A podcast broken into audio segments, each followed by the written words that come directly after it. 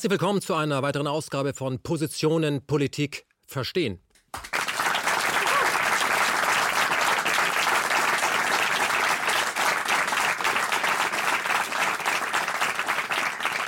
Ich kann an dieser Stelle zugeben, es gibt äh, kaum eine Sendung, auf die ich mich so sehr gefreut habe wie auf diese Ausgabe Position, weil es geht in dieser Sendung ums Geld und ich freue mich vor allem auf meine Gäste. Aber erstmal der Slogan, mit dem wir da draußen jetzt operieren. Der große Finanzcrash, das Ende der Demokratie. Das könnte nämlich äh, passieren. Wir wissen, dass wenn Geld crasht, wenn Systeme crashen, dann äh, rutscht eine Gesellschaft ganz schnell auch in eine Diktatur. Ich begrüße hier zu meiner Rechten einen Mann, der noch nie bei KenFM war, aber heute zum ersten Mal, nämlich Dr. Markus Kral. Herr Kral, Ihr Applaus. Schön, dass Sie hier sind. Dankeschön. Herr ist Volkswirt, äh, Risikomanager vor allem. Ja, er hat versucht, eine europäische Ratingagentur aufzubauen. Er ist aktuell Sprecher der Geschäftsführung der Degussa Goldhandel GmbH und wir haben Sie auch eingeladen, weil Sie ein neues Buch hier auf dem Tisch liegen haben, nämlich Wenn schwarze Schwäne Junge kriegen. Es geht nicht um Tierzucht. Bin sehr gespannt, das. was Sie uns heute hier zu sagen haben. Im Vorgespräch ging es ja schon heiß her. Wunderschön, dass Sie hier sind. Äh, Dr. Norbert Hering, Sie waren schon mal bei KenFM. Sie sind äh, Wirtschaftsjournalist und Buchautor. Ihr Buch liegt auch hier auf dem Tisch, nämlich Schnönes neues Geld. Wir haben Sie auch schon bei KenFM im Gespräch gehabt. Sie sind seit 17 Jahren Redakteur beim Handelsblatt und äh, Sie kämpfen für den Erhalt von Bargeld. Da bin ich ganz auf Ihrer Seite und Sie versuchen äh, immer wieder, also die GEZ, diese Gebühreneinzugszentrale, dass die endlich Bargeld annimmt. Das geht ja im Moment nicht. Sie sind dabei. Und wo ist das Urteil im Moment? Der Europäische Gerichtshof wird sich damit befassen. Das Bundesverwaltungsgericht hat schon zugestimmt, weitgehend. Herr Hering, Sie sind ein sehr, sehr energischer und hartnäckiger Schwabe. Das ist Ihr Applaus.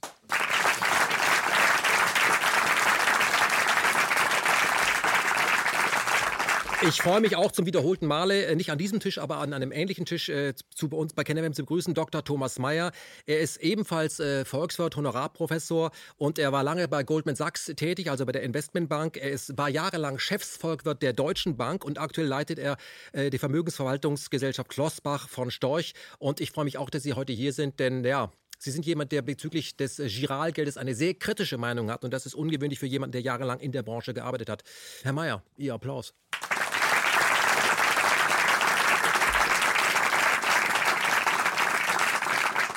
Das dickste Buch am äh, Tisch hat äh, Dr. Max Orte, Ökonom, äh, immer noch Eurokritiker, international als Unternehmensberater tätig gewesen, langjähriger Fondsmanager und aktuell ähm, ja, betreibt er einen eigenen Fonds, den Max Otte Fonds. Und dieses Buch, was Sie da auf dem Tisch äh, liegen haben, was Sie auch in die Kamera halten können, das geht weit über das Geldsystem hinaus, steht ja auch Weltcrash, denn äh, wenn ein System crasht, äh, erzeugt es einen Strudel, der uns alle betrifft. Und deswegen äh, erstens Ihr erster Applaus, da ist er.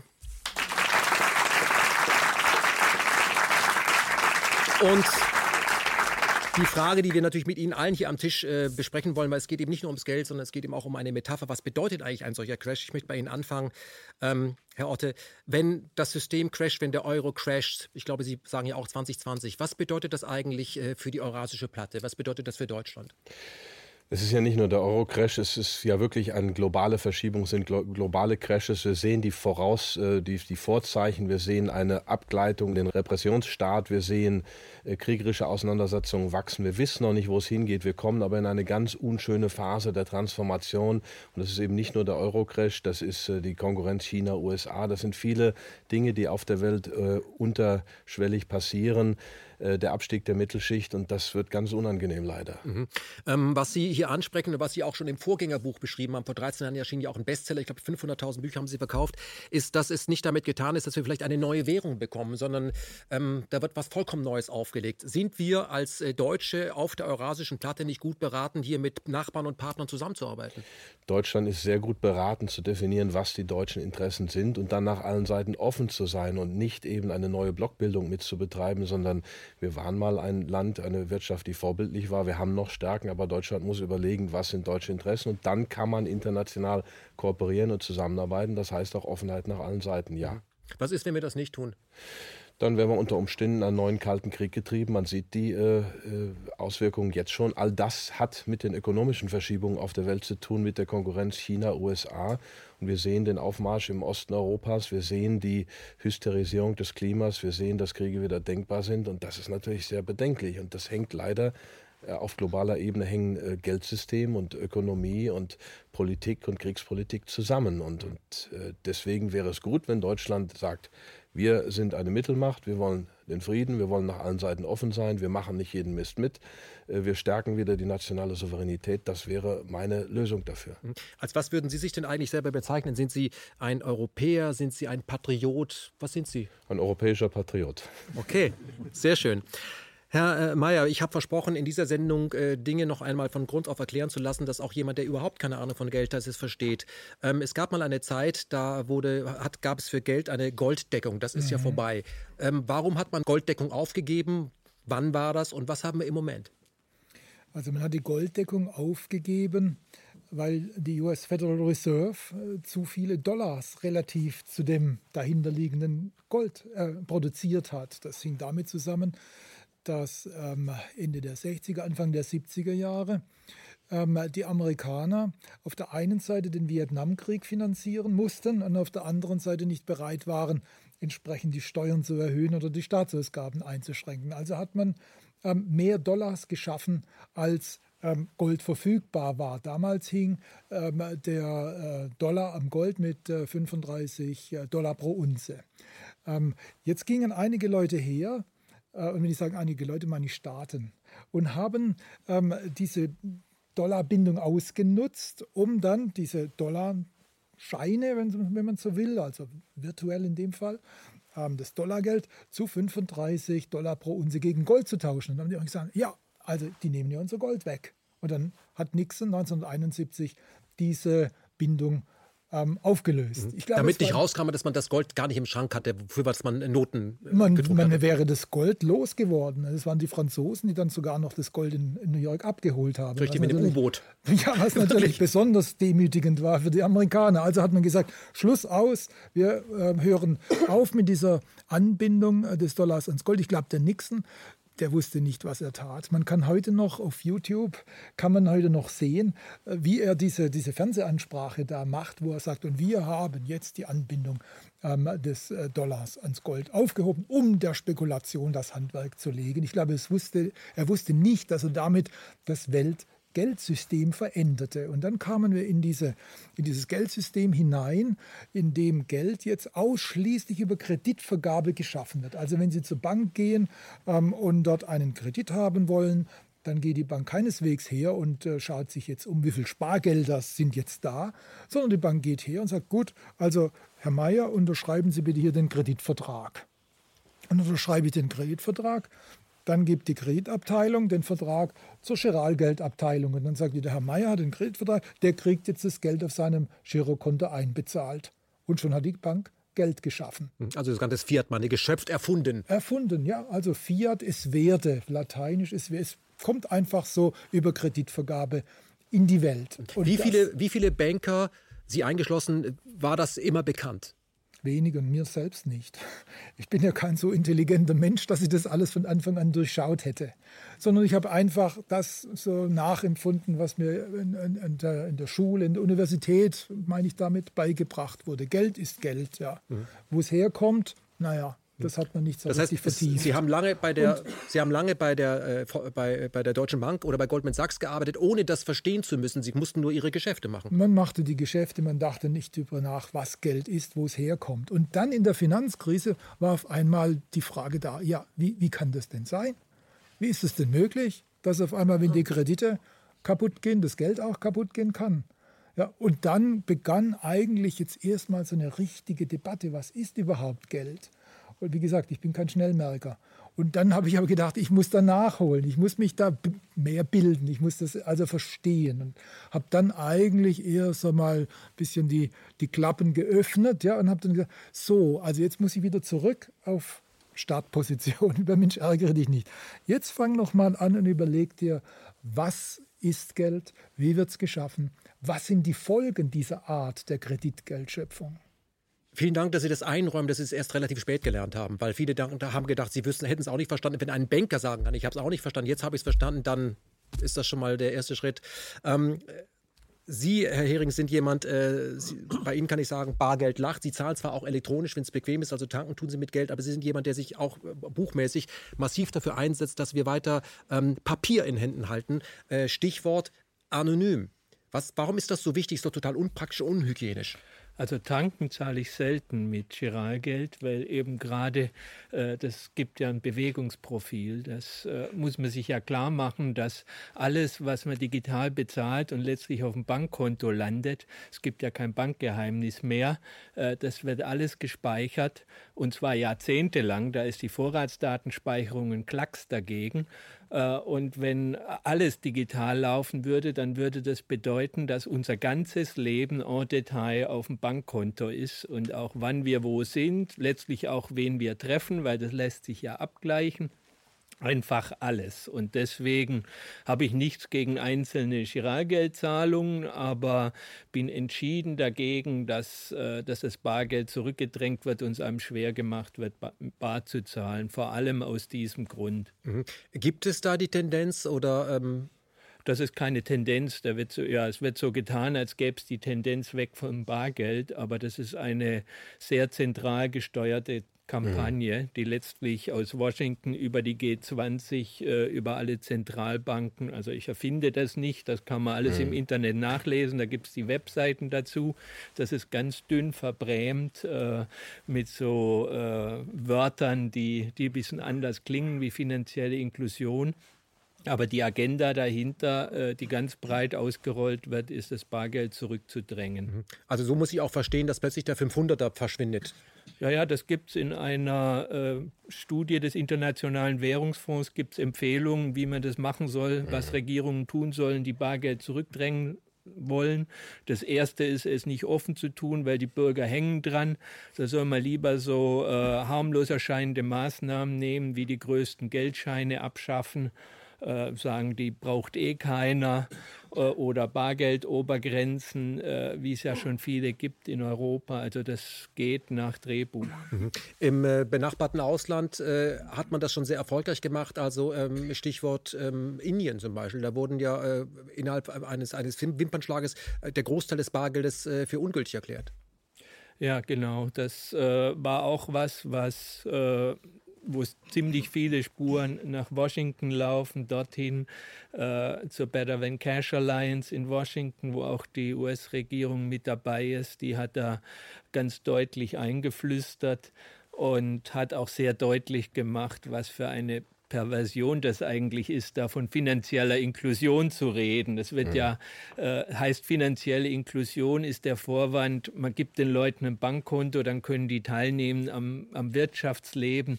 Ist ja bei uns in Deutschland was dran, aber in Indien, da geht fast alles bar und man hat den Leuten das Bargeld weggenommen und das war eine extreme Form des Ausschlusses, die vor allem die Armen, um die es angeblich gehen soll, extrem schwer getroffen hat. Die hat Existenzen vernichtet und, und große Härten geschaffen. Mhm. Also 80 Prozent äh, des Geldes wurde von heute auf morgen für ungültig erklärt. Es gab einen Verfallsdamm, bis wann man das, was man noch hat, abgeben sollte. Das war gar nicht logistisch zu lösen. Wir werden darüber noch äh, intensiver reden, was auch diese Kryptowährung angeht und dass es da auch Einzelpersonen gibt, die eben, wie gesagt, so tolle Namen haben wie Better Than Cash Alliance. Aber was ist das günstiger für, die, für den einfachen Bürger oder aber sind da extreme Zuschläge drauf? Ähm, Herr Mayer, als ich Ihr Buch äh, gelesen habe und als ich mir das Interview mit Ihnen nochmal angeschaut habe, da gab es zwei Begriffe, nämlich, äh, dass wir ein Geldsystem haben, was fragil ist und wir brauchten eigentlich eins, was robust ist. Wir werden da mhm. intensiv an diesem Tisch noch diskutieren. Aber ich fange bei Ihnen, Herrn Karl, mal an. Äh, sagen Sie mal, der Euro, als der eingeführt wurde, da gab es ja einen Grund dafür. Ähm, warum hat man eine Einheitswährung auf einen Raum gelegt, wo es vollkommen unterschiedliche äh, Volkswirtschaften gab. Ist das möglicherweise eine Fehlkonstruktion, die uns äh, vielleicht 2020 auf die Füße fällt? Also der Grund ist relativ simpel. Äh, der Euro war letzten Endes der Preis für die deutsche Wiedervereinigung, der politische Preis für die deutsche Wiedervereinigung. Die D-Mark äh, war ein Instrumentarium, äh, das Frankreich so empfunden hat, dass es die französische Währungssouveränität eingeschränkt hat und der Euro sollte das korrigieren. Ähm, man hat natürlich außerdem damit bestimmte Hoffnungen verknüpft. Und fairerweise, der Kollege Mayer sagte gerade, er sei nicht der Schnellmerker. Ich bin auch nicht der Schnellmerker. Ich habe lange gebraucht, bis ich das auch verstanden hatte. Ähm, fairerweise ist es so, dass man zunächst mal mit diesen großen Hoffnungen dran gegangen ist, dass man die Transaktionskosten senkt, dass man ein einheitliches Geld hat, dass man nicht mehr Geld wechseln muss, dass das ganze Verrechnen einfacher wird, Einsparungen man hat. Und die Bürger können einfach reisen und überall bezahlen. Und natürlich ein identitätsstiftendes Element für Europa. Ähm, und das ist ja etwas, was bis heute äh, ja auch äh, offiziell so gesehen wird, dass der Euro ein identitätsstiftendes äh, Element für die europäische Vereinigung ist. Und ähm, jetzt kann man unterschiedlich darüber denken, ob die Europäische Union gut oder schlecht organisiert ist und ob man sie reformieren müsste oder nicht. Aber gegen die europäische Einigung oder gegen eine Europä europäische äh, äh grundsätzliche äh, Kooperation, Zusammenarbeit kann ja keiner schlecht was einwenden. Ja? Das heißt also, es gab durchaus schön wohlklingende äh, Ideen dahinter. Kurze Zwischenfrage. Als der Euro eingeführt wurde, das wurde ja zelebriert und gefeiert, ja. wissen Sie noch, welches Gefühl Sie damals hatten? Waren Sie auch euphorisch? Sagen, ja, super? Euphorisch nicht, aber pragmatisch. Ich habe gesagt, naja gut, das ist jetzt ein neues Geld. Über die volkswirtschaftlichen Konsequenzen war ich mir lange nicht im Klaren. Ähm, da gab es andere wie äh, Professor Hankel äh, oder äh, Ralf Dahndorf und andere äh, liberale Denker, die da äh, sehr viel schneller waren. Ähm, oder auch äh, aus Amerika, Greenspan sagte damals, der Euro wird kommen und er wird keinen Bestand haben. Ähm, wer sich damals mit der Theorie optimaler Währungsräume auseinandergesetzt hatte oder auch mit der Geschichte von Währungsunionen, ist ja auch nicht die erste europäische Währungsunion, wir hatten ja schon mal die lateinische Münzunion, der wusste, dass das schiefgehen musste. Warum? und zwar einfach deswegen, weil die Theorie optimaler Währungsräume besagt, dass ähm, Volkswirtschaften, die unterschiedlich wettbewerbsfähig sind, dass man die nicht in einen Währungsraum packen kann, wenn keine volle Faktormobilität besteht. Das heißt also, wenn Arbeit und Kapital nicht vollkommen ungehindert fließen können.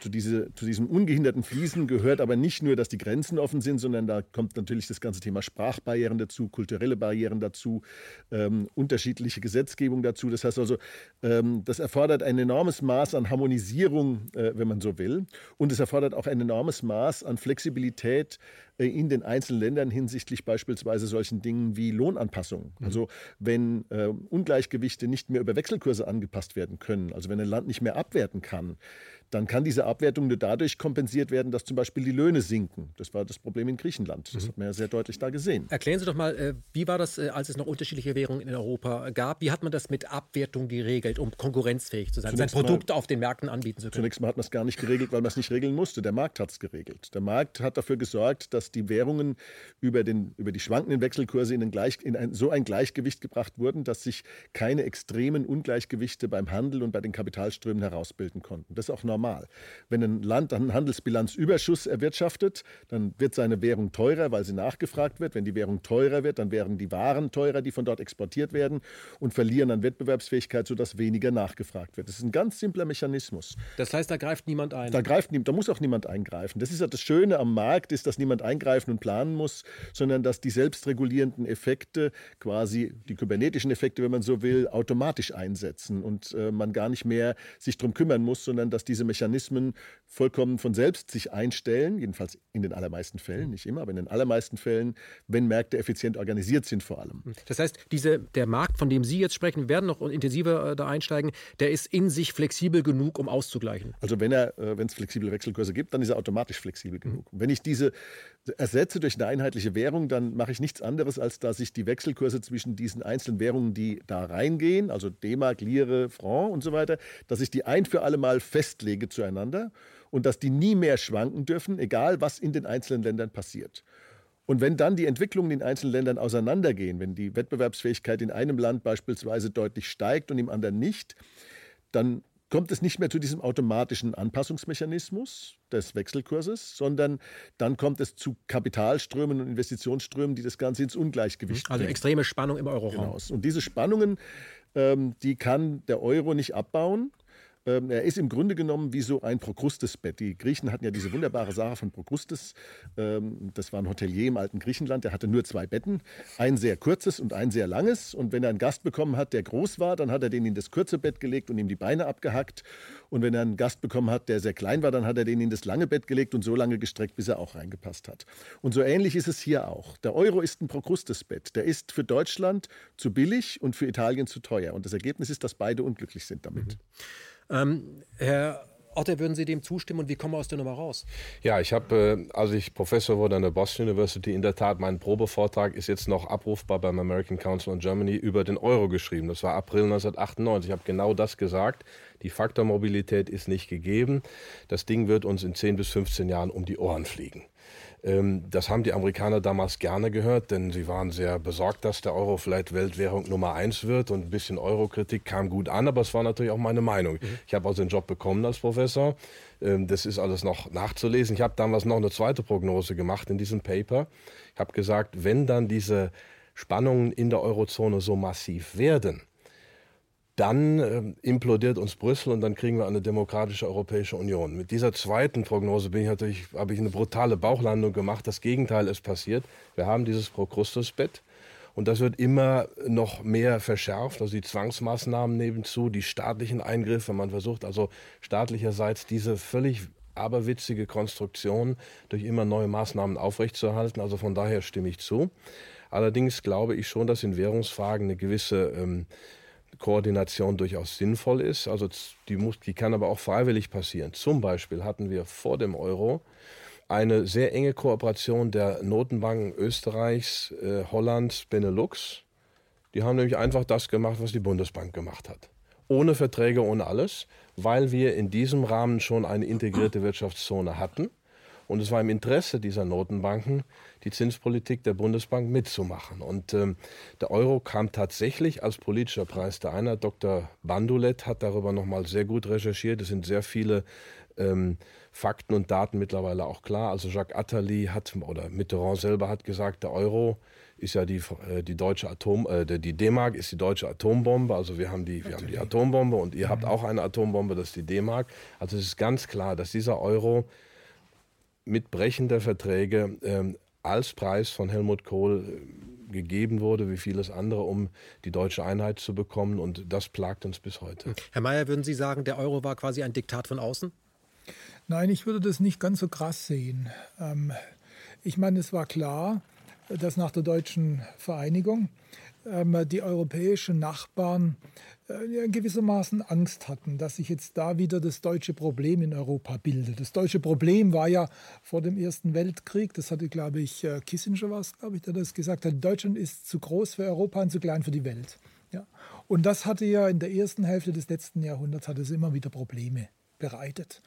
Und da war die Frage so, und wenn wir jetzt die europäischen Nachbarn, wenn wir der deutschen äh, Wiedervereinigung zustimmen, wie kriegen wir das hin, dass die Deutschen nicht wieder zum Problem werden? Und da haben vor allem die Franzosen natürlich ähm, alles daran gesetzt, Deutschland möglichst ähm, fest in Westeuropa zu verankern. Und ich bin da äh, mit meinen Vorrednern hier einer Meinung. Das war in gewisser Weise ein Quid pro quo. Ähm, Kohl hat gesagt, wir machen das, ja, und dafür dann, also das ist, war sozusagen ein, ein, ein, Zeichen dafür, wir bleiben fest in Europa verankert, wir machen jetzt nicht einen Alleingang wieder, wovon, von dem die anderen Angst hatten. Und ähm, um das zu zeigen, um da unseren guten Willen wirklich da festzulegen, sind wir bereit, in diesen Euro hineinzubringen. Das heißt, wir, wir geben ein Stück unserer Souveränität auf, indem wir unsere nationale Währung abschaffen. Ja. Aber dieses Narrativ, das ist ja in vielen Fällen auch in anderen Bereichen, Politikbereichen so gesagt worden. Ich finde das ziemlich, ziemlich ähm, also empörend, dass man sagt, die Deutschen werden zum Problem. Ich meine, wir haben äh, etliche Jahrzehnte einer gereiften Demokratie hinter uns gehabt. Also ähm, sich dann in ein solches, mit einem solchen demütigen oder empörenden Narrativ quasi äh, in Dinge zu begeben, die letztlich schädlich sind, kann der Sache nicht dienen, sondern. Äh ja, aber ich meine, man muss ja auch die Zeit berücksichtigen. Äh, das war ja schon ein Coup, was Kohl da machte mit seinem Zehn-Punkte-Plan. Und äh, er konnte das ja machen, weil er ja Gorbatschow auf seiner Seite hatte und er hatte George Bush Senior auf seiner Seite. Michael Thatcher, war, Michael Thatcher war nicht auf der Seite. Es gibt ja dieses Zitat. Mitterrand, Mitterrand auch nicht. Ja. Also, auch nicht. Ich sehe das entspannter. Ja. Also es empört mich nicht, dass unsere ja. europäischen Nachbarn gesagt haben, wir müssen Deutschland in eine nach kalter Kriegsfriedensordnung in einer Weise einbinden, dass bestimmte Tendenzen und Probleme nicht mehr entstehen. Also dafür habe ich durchaus Verständnis. Also eine Zwangsumarmung. Ähm, so würde ich es nicht nennen. Ich will so einfach der Versuch, eine Ordnung zu etablieren, äh, die den Interessen aller Beteiligten gerecht wird. Aber dieser Versuch hat die Nebenwirkungen nicht berücksichtigt. Ich glaube, man hat das politisch betrachtet, das Thema. Ja. Man hat es aber nicht ökonomisch betrachtet. Deswegen hat Dahrendorf damals gesagt, der Euro wird Europa nicht einen, er wird Europa spalten. Also das Gegenteil von dem, was man eigentlich genau, wollte. Das er löst eigentlich, und das sieht man ja auch, wenn Sie an die Griechenlandrettung denken, wenn Sie an die Schlagzeilen denken, die es damals gab, die Griechen schon wieder und die bösen, geizigen Deutschen und ich weiß nicht, also die, die, dies, diese Art von Diskussion, die ist ja das direkte Ergebnis dieser Ungleichgewichte, für die eigentlich, an denen eigentlich nicht ein Einzelner die Schuld trägt. Also weder Griechenland ist schuld an den Ungleichgewichten, die vom Euro Richtig. erzeugt werden, noch Deutschland ist schuld daran. Ähm, dann führen diese Ungleichgewichte zu Spannungen, weil der eine den anderen retten muss oder retten soll oder nicht retten kann. Und egal wie sie es machen, äh, führt das dann dazu, äh, dass man eigentlich von der Ökonomie gegeneinander positioniert wird. Aber und Griechenland und Goldman Sachs tragen schon eine gewisse Mitschuld, dass ähm, Griechenland da. Also ich will jetzt nicht alles exkulpieren, was da in, der, in dem Zusammenhang passiert ist. Das äh, äh, wollte ich damit nicht zum Ausdruck bringen. Aber der Punkt ist, man hat politisch gedacht, man hat nicht ökonomisch gedacht und man hat die ökonomischen Folgen des Instruments nicht verstanden. Herr Hering, können Sie mir erklären, als Wirtschaftsjournalist, Sie können gleich eingreifen, wie ein wie Politiker, wenn sie über Ökonomie reden oder wenn sie Politik machen, nicht verstehen, dass das immer was mit Ökonomie zu tun hat?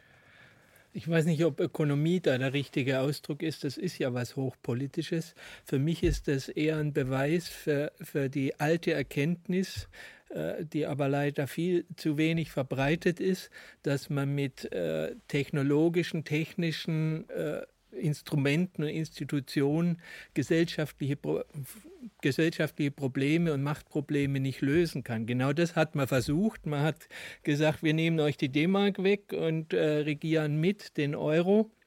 Äh, aber das hat nichts an, an der wirtschaftlichen und politischen Macht Deutschlands als größter Nation geändert ge geändert.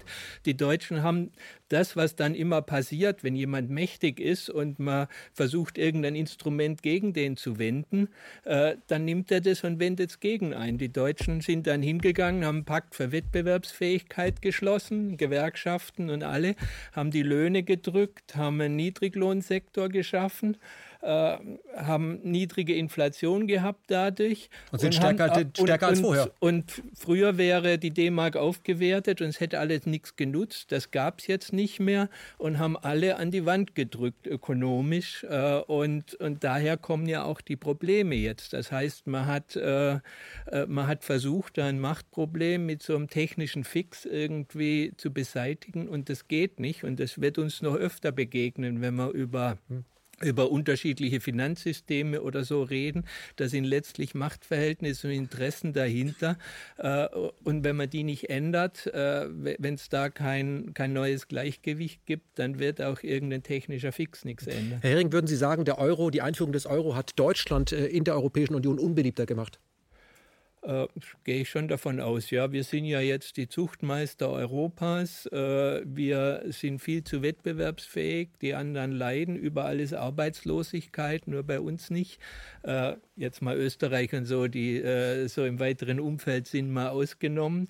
Äh, klar, das ist äh, gleichzeitig natürlich auch beliebt. Ne? Wenn man jetzt als perspektivloser junger Grieche, der irgendwie dasteht, dann will man halt notfalls nach Deutschland, auch wenn man gerne in Griechenland bleiben will, weil da kann man noch Jobs finden. Also, aber es hat auf jeden Fall Europa gegeneinander aufgebracht und nicht geeint. Ich wollte jetzt da doch mal reingehen. Man muss, man muss, glaube ich, auch erwähnen, dass es nicht nur rein politisch war. Da gab es auch eine ökonomische Theorie dahinter. Alle am Tisch Anwesenden werden sich sicherlich noch daran erinnern, dass, da zwei, dass es zwei Theorien gab. Da gab es die sogenannte monetäre Theorie und die Krönungstheorie. Mhm. Die monetäre Theorie besagte, wir machen jetzt mal eine einheitliche Währung und dann werden alle diese strukturellen Rigiditäten werden gebrochen. Ja? Mhm. Also alle passen sich an. Das war eine sehr ökonomisch, technokratische Sichtweise. Alle Länder, alle Gesellschaften konvergieren dann so auf das gleiche flexible Modell. Das war die eine Seite. Dann gab es die sogenannte Krönungstheorie. Die sagte, ja, wir sind ja nicht prinzipiell gegen eine einheitliche Währung, aber erstmal müssen diese gesellschaftlichen und ökonomischen Veränderungen kommen und dann setzen wir das obendrauf. Und diese zwei Schulen, die standen sich lange Zeit ähm, feindlich eigentlich gegenüber und zwar aber gleichwertig. Das, man kam nicht voran. Und da denke ich schon, dass die deutsche Vereinigung der, der Katalysator war wo man dann sagte, ja, also politisch wollen wir das und hier haben wir auch die ökonomische Begründung. Und dann haben wir rausgefunden. Es gibt also nur Gewinner. Es gibt nur Gewinner und die passen sich alle an. Und dann haben wir rausgefunden, man kann, und da stimme ich ja Norbert Hering völlig zu, man kann nicht eine Gesellschaft in ihrer Struktur her ähm, äh, von innen heraus verändern, indem man ihr einfach eine einheitliche Währung aufpfropft, mhm. ne, dieses Progrustes-Bett. Mhm. Ja, das hat dann nicht geklappt. Aber es war schon, sagen wir mal, äh, man dachte damals schon, man würde also nicht was komplett gegen jegliche ökonomische Raison Verstoßene ja. tun. Wobei diese Frage, was ist ökonomisch? Also man hat sich im Grunde genommen ja als Sozialingenieure betätigt. Also man hat gesagt, wir wollen die Gesellschaft das, verändern, ja, wir wollen richtig, Sozialingenieure sein. Und das soziale Ingenieurswesen ist ja immer etwas, was eigentlich eine planwirtschaftliche Grundkonzeption im, im, im Gedanken, in der Gedankenwelt hat. Also zu sagen, ich will die Gesellschaft steuern, ich will sie so gestalten, wie ich sie will, das ist was Konstruktivistisches. Und da halte ich, sind Sie dagegen? Da bin ich komplett dagegen. Bei allen, ja. in allen Bereichen? Ähm, also ich glaube, dass Gesellschaften durch evolutionäre Prozesse sich verändern können. Und ähm, ich glaube auch, dass äh, politische Führung manchmal beinhaltet, Menschen von was zu überzeugen. Aber ich bin eigentlich ganz und gar dagegen, dass die politische Elite sich anmaßt, dem Volk zu sagen, in welche Richtung es sich sozusagen entwickeln soll. Insofern ist Sozial, das Sozialingenieurswesen ist, hat, ist eigentlich, hat so, eine, hat so ein totalitäres Geschmäckle. Ja? So, hat so ein, so ein, wir gestalten das Leben der Menschen so, wie wir es für richtig halten. Und äh, das liegt, glaube ich, dieser monetären Theorie ein Stück weit zugrunde, zu sagen, wir machen das und dann werden sich alle anpassen. Also würden Sie sagen, da gibt es welche, die politische Elite, wie Sie sie nennen, die, die wissen oder glauben zu wissen, was gut für den Rest ist ja. und geben Vorgaben und der Rest wird dann schon verstehen. Die sind ein bisschen zu einfach, dann werden genau. sie irgendwann einsehen, dass das eine gute Idee war. Und äh, jetzt erweist sich nicht nur, dass diese monetäre Theorie falsch war, weil die Anpassung eben nicht stattfindet, sondern die Friktionen werden größer, die Ungleichgewichte werden größer und es zeigt sich eigentlich einmal mehr, äh, das, was Böhm-Barwerk immer schon gesagt hat, einer der großen äh, Lehrer der österreichischen Schule der Nationalökonomie, wenn das politische Gesetz gegen das ökonomische Gesetz mhm. steht, dann siegt am Ende das ökonomische Gesetz. Das heißt, der politische Wille, das Sozialingenieursmäßige zu tun, scheitert am Ende. Warum? Also scheitert in den allermeisten, weil es mit der Ökonomie in Konflikt gerät. Mhm. Das finde ich überzogen. Ich meine, wir haben im Vorgespräch darüber gesprochen, äh, Sozialingenieurswesen, diese Planwirtschaft, wenn Eliten was wollen, was gegen die Menschen ist, scheitert das. Das ist klar. Aber es gibt natürlich auch politische äh, oder ähm, politische Unternehmer, politische Entrepreneure. Es gibt Eliten, die Vorbildcharakter haben. Äh, eine Gesellschaft steht und fällt nicht nur mit den Bürgern, sondern auch mit der Qualität ihrer Eliten. Und die Eliten, die wir jetzt haben, sind völlig abgehoben, sei das im Management, sei das in der Politik. Also die Qualität der Eliten äh, ist schon wichtig für eine Gesellschaft. Herr Otte, darf ich Sie Abrede stellen? Herr Otte, ähm, weil das Wort Elite im Moment keinen so richtig guten Ruf hat, ähm, braucht eine Gesellschaft Elite? Jede Gesellschaft hat Eliten, ob offen oder nicht. Manchmal sind sie versteckt. Also jede Gesellschaft hat informelle Machtstrukturen, die am Gesetz, am Recht vorbei existieren. Die kann man auch nicht zerstören dann entstehen andere. Also man muss das transparent gestalten. Meine Professorin in Princeton, die Susanne Keller, äh, aus Wien geflüchtet vor den Nazis, war also Elitenforscherin. Ähm, und man hat Eliten. Und wenn ich daran denke, dass früher die mittelständischen Unternehmer in Deutschland in äh, ihren Gemeinden saßen, Vorbildfunktionen hatten, auch viel sich sozial engagiert haben. Und heute gehen die, die Reichen in gated communities und schließen sich ab. Wir haben die Brasilianisierung Europas, wie das schon äh, Schumann und Martin vor äh, 1996 in der Globalisierungsfalle geschrieben haben. Also eine abgekoppelte Gruppe von Menschen, richtig. die einfach also, dem Rest sagen ja, oder diktieren wollen. Ja, ja, wir brauchen Eliten mit Verantwortungsbewusstsein, die haben wir immer weniger. Also das würde ich nicht in Abrede stellen, aber ich glaube, die Wichtigkeit einer Elite und die Bedeutung einer Elite, die wird dann deutlich, wenn sie versagt. Mhm. Also jetzt. Jetzt.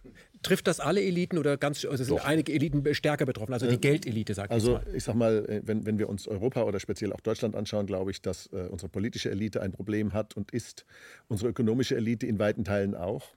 Äh, unsere, unsere, äh, also unsere Unternehmenselite äh, durch die, wie soll ich sagen, Verkrustung der Unternehmensstrukturen. In Aktiengesellschaften sind ja auch keine unternehmerischen Strukturen mehr, weil, weil die Unternehmer auf der einen Seite Sie müssten auch Eigentümer sein, aber die Aktiengesellschaften werden nicht von Unternehmern geführt, sondern von einer Managerkaste, die keine Eigentümer sind und die abgekoppelt sind von der Kontrolle durch das Eigentum. Also hier haben wir auch Strukturen, die mit, äh, mit der richtigen Governance, der richtigen marktwirtschaftlichen Kontrolle relativ wenig zu tun haben. Und so zieht sich eigentlich, äh, so haben sich an allen Fronten oder fast allen Fronten in diesem Land Eliten nach oben äh, quasi geschwungen, die nicht in der Lage sind, das zu liefern, was Eliten in ihrem Land eigentlich liefern sollten. Und das ist Führung, das ist vor allen Dingen mhm. intellektuelle Führung ähm, und Vorbildführung. Mhm. Ähm, stattdessen wird geliefert der Versuch, uns zu sagen, wie wir leben sollen. Mhm. Lassen Sie uns äh, über die politischen Eliten äh, sprechen, weil äh, wir bekommen ja ständig von oben herunter gesagt, was alles zu tun hat und es ist immer eine Art von Kosmetika erleben wir überall. Ich sage nur an dieser Stelle nochmal, das gibt auch gleich einen Lacher Berliner Flughafen.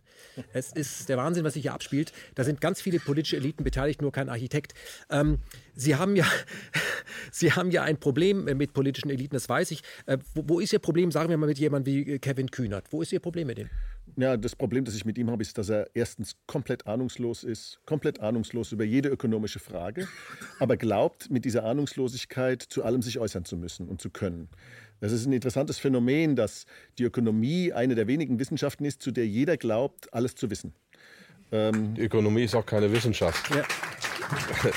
die, das kommt jetzt Sozialwissenschaft. Also ich würde mal sagen, als Sozialwissenschaft sehe ich sie schon. Keine Naturwissenschaft. Ähm, und äh, wenn man also äh, sich über die ökonomischen Zusammenhänge überhaupt nicht im Klaren ist, aber dann Politik macht und ähm, diese Politik dann ähm, dank eines geringen Informationsstandes, an dem unsere Bildungspolitik, aber auch unsere Medienpolitik mit Schuld trägt, äh, auf fruchtbaren Boden fällt, dann ist das das Rezept fürs Desaster. Also ich finde das ganz bedenklich, denn den Menschen äh, bis hin zu führenden Politikern verbieten zu wollen, sich zur Ökonomie zu äußern, weil sie keinen Doktortitel oder kein Studium haben. Das, das ist keine Wissenschaft, da stimme ich Herrn Otte voll zu.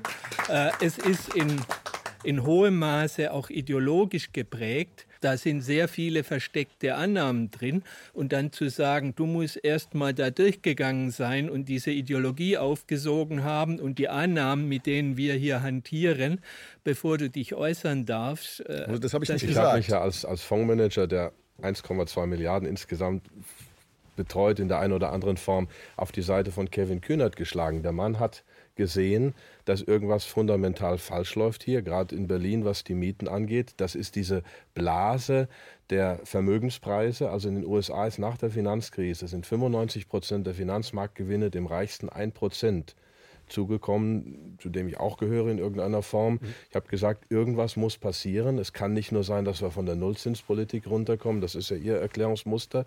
Die ist natürlich ganz wesentlich dabei, aber es passiert etwas in dieser Ökonomie, was die Mittelschicht völlig ausplündert. Ähm, und da hat der Kühnert halt darauf reagiert. Ähm, auch eine Verstaatlichung oder eine Kollektivierung von Großunternehmen anstelle dieser völlig äh, dieser Versager-Manager, also da sind wir uns ja einig, dass die Großunternehmen keine unternehmerischen Strukturen sind, sondern Oligopole. Ähm, da bin ich mit, nicht Meinung. Funktionären, mit, mit, mit, mit Funktionären des Kapitals, die da an der Spitze stehen, die also nicht unternehmerisch handeln, sondern völlig stur ihre Schemata abrauschen. Das kann, ähm, also dass da was passieren muss im System. Wunderbar, jetzt wird es kontrovers. Also, ähm, das ist schön. Ja, aber ich, ich glaube, äh, das, das eine ist, ich möchte mir also äh, nicht gesagt haben, dass ich dem Herrn Kühner den Mund verbiete. Das könnte ich ja sowieso nicht. Wir leben ja zum Glück noch in der Demokratie. Ähm, und insofern darf sich jeder an der Diskussion beteiligen. Aber man muss bedenken, was die eigenen, was die eigenen politischen Aktionen für Wirkungen haben. Und dieses ständig der Verstaatlichung, Sozialisierung, Enteignung des Wortredende äh, politische äh, Gerede, sage ich mal, äh, das fällt dann ja auf fruchtbaren Boden. Und die Folgen dessen werden nicht äh, von den Reichen des Landes ausgebadet. Das ist auch klar. Die Folgen dessen werden von den, vom kleinen Mann ausgebadet. Äh, gerade wenn wir uns die Berliner Wohnungspolitik anschauen, das ist ein besonders schönes Beispiel Beispiel, wo man das wunderbar erläutern kann. Ähm, natürlich ist es richtig, äh, wenn Herr Otto sagt, die Nullzinspolitik hat die Blase aufgeblasen und dadurch Wohnraum für breite Schichten unerschwinglich gemacht. Ähm, jetzt ist es allerdings keine gute Idee, eine Sünde mit einer anderen Sünde bereinigen zu wollen und zu sagen, jetzt müssen wir einen Mietendeckel drauf machen und müssen enteignen. Und zwar aus einem ganz einfachen Grund, weil das weder das eine noch das andere die Knappheit beseitigen wird. Es wird nur den Preismechanismus als Allokation für die Wohnungen durch das Schlange stehen ersetzen. Das heißt, die, die haben, die werden drin sitzen und die, die nicht haben, werden Schlange stehen. Aber deswegen wohnen doch nicht weniger Leute. Das ja. sind doch die gleichen Wohnungen da und die gleichen Leute. Nur doch, dass deswegen, die allermeisten das Leute jetzt weniger weniger zahlen. Deswegen wohnen weniger Leute und zwar deswegen, weil in diesem enteigneten, verzerrten Markt weniger Wohnungen gebaut werden. Und das heißt, jetzt haben wir natürlich einen gewissen Wohnungsbestand ähm, der dann allerdings auch weniger gut gepflegt werden wird. Der Sozialismus führt ja in der Regel überall, wo eingeführt wird, zum Verfall des Wohnungsbestandes. Aber in der Zukunft werden wir keine neuen Wohnungen bekommen. Wenn ich den Preis künstlich drücke, dann sende ich ein falsches Knappheitssignal in den Markt. Herr Krall, ich möchte das hier aufgreifen, weil Wohnen ist ein äh, gutes Beispiel. Ob der, ich weiß, dass Sie ein Freund sind, Sie wollen den totalen Markt haben. Also so habe ich das verstanden. Ähm, also auch die totale unternehmerische Freiheit und auch die Innovation, wofür ich auch äh, sehr zu haben bin, weil angenommen, nur angenommen, äh, es würde äh, ähm, entschieden werden, ob es neue Medien gäbe. Das müssten die Stadtregierungen in Berlin entscheiden, gäbe es KenFM nicht. Ja, das ist ein Beispiel. Das also, ist so ein typisches das Beispiel. Das, das haben die einfach Beispiel. als freie Unternehmer gemacht, weil wenn das staatlich, dann der hat die falsche Meinung, der lädt die falschen Leute ein. Deswegen, das mag ich am freien Markt. Aber zum Wohnen zurück. Ähm, Wohnen ist ja kein Luxusgut. Ähm, kann man das, den Wohnraum und das Schaffen von Wohnraum, kann man das allein dem freien Markt überlassen? Was sagen Sie? Ich möchte noch mal, ich komme dazu, aber ich möchte noch mal da einsetzen, wo hier die Debatte äh, sehr kontrovers wurde. Ist die Ökonomie eine Wissenschaft oder nicht? Es ist keine Naturwissenschaft, es ist eine Sozialwissenschaft. Und was sind die wesentlichen ähm, Fokuspunkte der Ökonomie? Es geht darum, ähm, das Handeln, wirtschaftliche Handeln von Menschen zu koordinieren. Das ist das eine. Ja? Und da hat sich der Markt bisher als das beste Koordinierungsmechanismus erwiesen. Das zweite ist Anreize. Wie setze ich Anreize? Wie reagieren Menschen auf ökonomische Verhältnisse?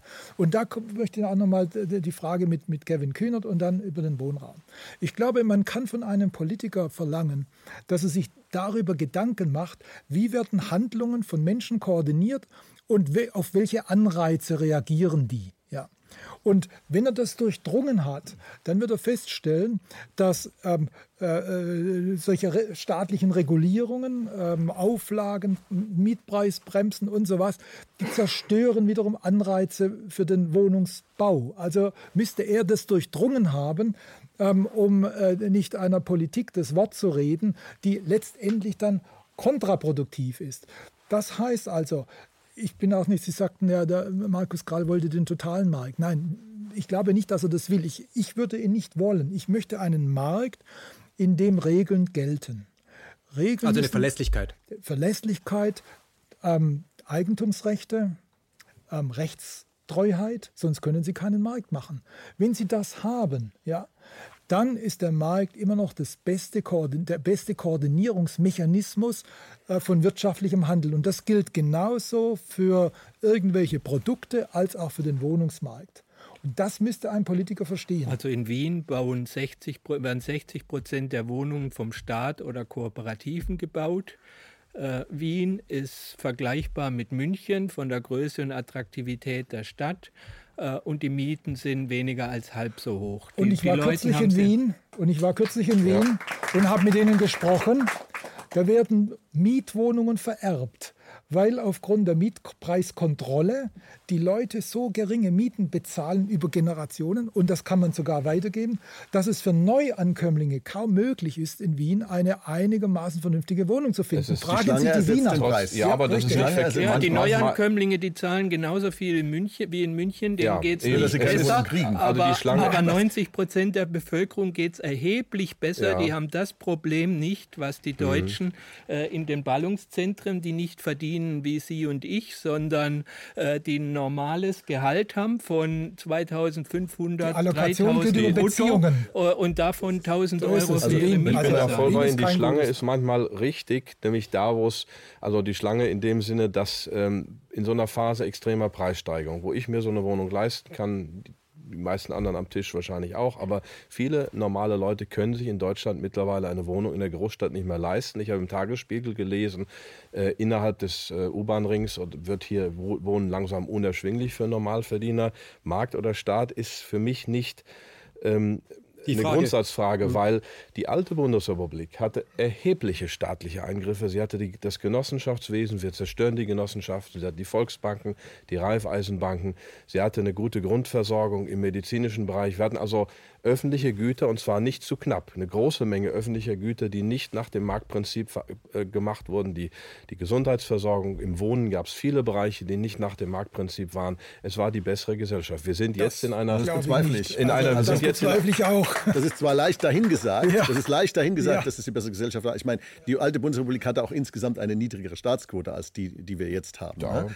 Ähm, und insofern, die alte Bundesrepublik hatte auch weniger Verantwortung. Ähm, ja. Das kommt jetzt drauf an. Ich also glaube, die, die halt nicht weniger Verantwortung im, im, äh, im Inneren und äh, in, in, der Verteidigung hat sie mehr Geld aufgewendet äh, als die heutige Bundesrepublik Deutschland, jedenfalls relativ zum Bruttosozialprodukt, mhm. äh, weil sie war ja quasi Frontstaat. Aber das ist, ich glaube, wir weichen vom Thema ab. Ich glaube, das entscheidende Thema ist doch die Frage, was ist der beste Koordinationsmechanismus? Da gibt es mehrere, die nebeneinander und, laufen. Äh, und, äh, das, und genau es gibt nicht nur einen. Ich. Das, gibt, wenn ich eine Sache mache, genau dann werde ich ideologisch. Ich. Wenn ich, wenn, ich, ich muss erstmal die Frage stellen, was ist denn der effizienteste Allokationsmechanismus? Und wir haben ja nur vier zur Verfügung. Das ist der Markt, das ist die Bürokratie oder Befehl und Gehorsam, wie Roland Bader zu sagen pflegte. Das ist das Schlangestehen und das ist die Gewalt. Außer diesen vieren gibt es keinen. Ich würde mal sagen, dass wahrscheinlich die, die Gewalt, beiden, die, Gewalt die, und äh, also Schlangestehen und Gewalt sind wahrscheinlich jetzt nicht so das Optimale. Ja, das heißt also ähm, würden Sie jetzt Kooperativen unter Markt oder unter Bürokratie? Wenn, sie frei, wenn, wenn Kooperativen freiwillig geschlossen werden, also der Markt sagt nur, dass Menschen freiwillig miteinander was machen. In welche, welche Form das hat, ob das eine Genossenschaft ist, das spielt ja. überhaupt keine Rolle. Natürlich sind Genossenschaften was, vollkommen was wäre, marktgerecht. Wenn, was wäre die Politik, das, die Kooperativen bevorteilt im Gegensatz zu den sehr reichen Leuten, lassen Sie uns zum Beispiel erstmal das Grundsatzproblem klären. Was wäre, wenn der Markt... Wenn der Markt das effizienteste Instrument ist, und ist zwar deswegen, nicht. weil er, weil er sich in der Vergangenheit als das Instrument erwiesen hat, das in der Lage war, den größten Wohlstand zu schaffen. Denn wenn es nicht so wäre, hätte die Sowjetunion ja. den Kalten Krieg gewonnen. Richtig. Äh, wenn der Markt also das effizienteste Instrument ist, und zwar weil er den, den den Preis das als Knappheitssignal an alle Teilnehmer sendet. Wenn der Preis steigt, ist eine Sache knapper, dann wird mehr gebaut. Und wenn der Preis fällt, ist eine Sache weniger knapp, dann wird weniger gebaut. Und wenn ich diesen Preis verzerre, künstlich nach unten, dann sende ich ein Signal an alle Beteiligten, dass es weniger wertvoll ist, also wird weniger gebaut. Und dann werden weniger Leute leben äh, in, in, den Wohnungen. Herr Krall, das heißt, es wird, weniger, es wird, weniger, gebaut. Herr Krall, es werden weniger Leute wohnen. Herr Krall, Leute wohnen. Ihre Argumente äh, lasse ich gelten. Es gibt auch Argumente, wo ich sage, sehe ich ein bisschen an ein klassisches Beispiel. Ich habe vor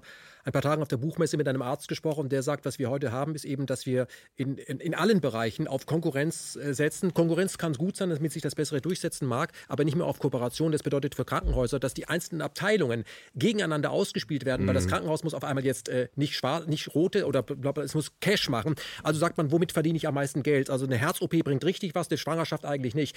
Das kostet nur Geld. Also, also werden die Abteilungen gegeneinander, das macht dann auch der Markt. Unser Gesundheitssystem ist ein geniales Beispiel dafür, wie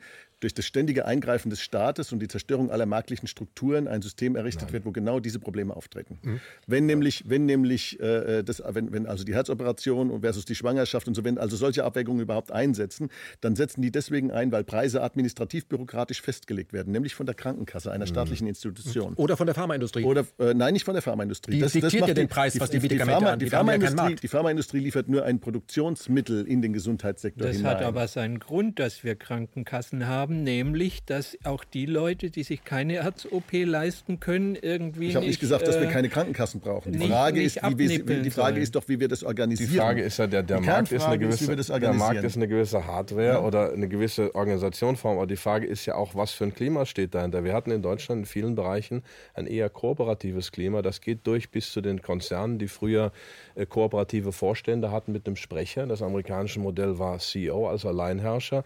Also diese Vertrauenskultur, die Kultur des Kooperierens. Also die deutsche Wirtschaft war sehr gut darin zu kooperieren äh, sich gemeinsame Ziele zu setzen und zu konkurrieren. Und wir haben eben jetzt Konkurrenz bis runter auf die Ebene des Arztes und mhm. äh, eine ähm, Kapital, Kapitalismusbürokratie, die alles misst, also auch in den Organisationen, die überall in den Einzelschritten mhm. die Gewinnspanne maximieren. Herr Otte, war, war, in Deutschland äh, nach äh, Reagan und Thatcher, war für uns dann eben dieses, dass wir genau das, was Sie jetzt sagen, was ich eben auch sehr stark so sehe, ähm, war das 2010 Agenda?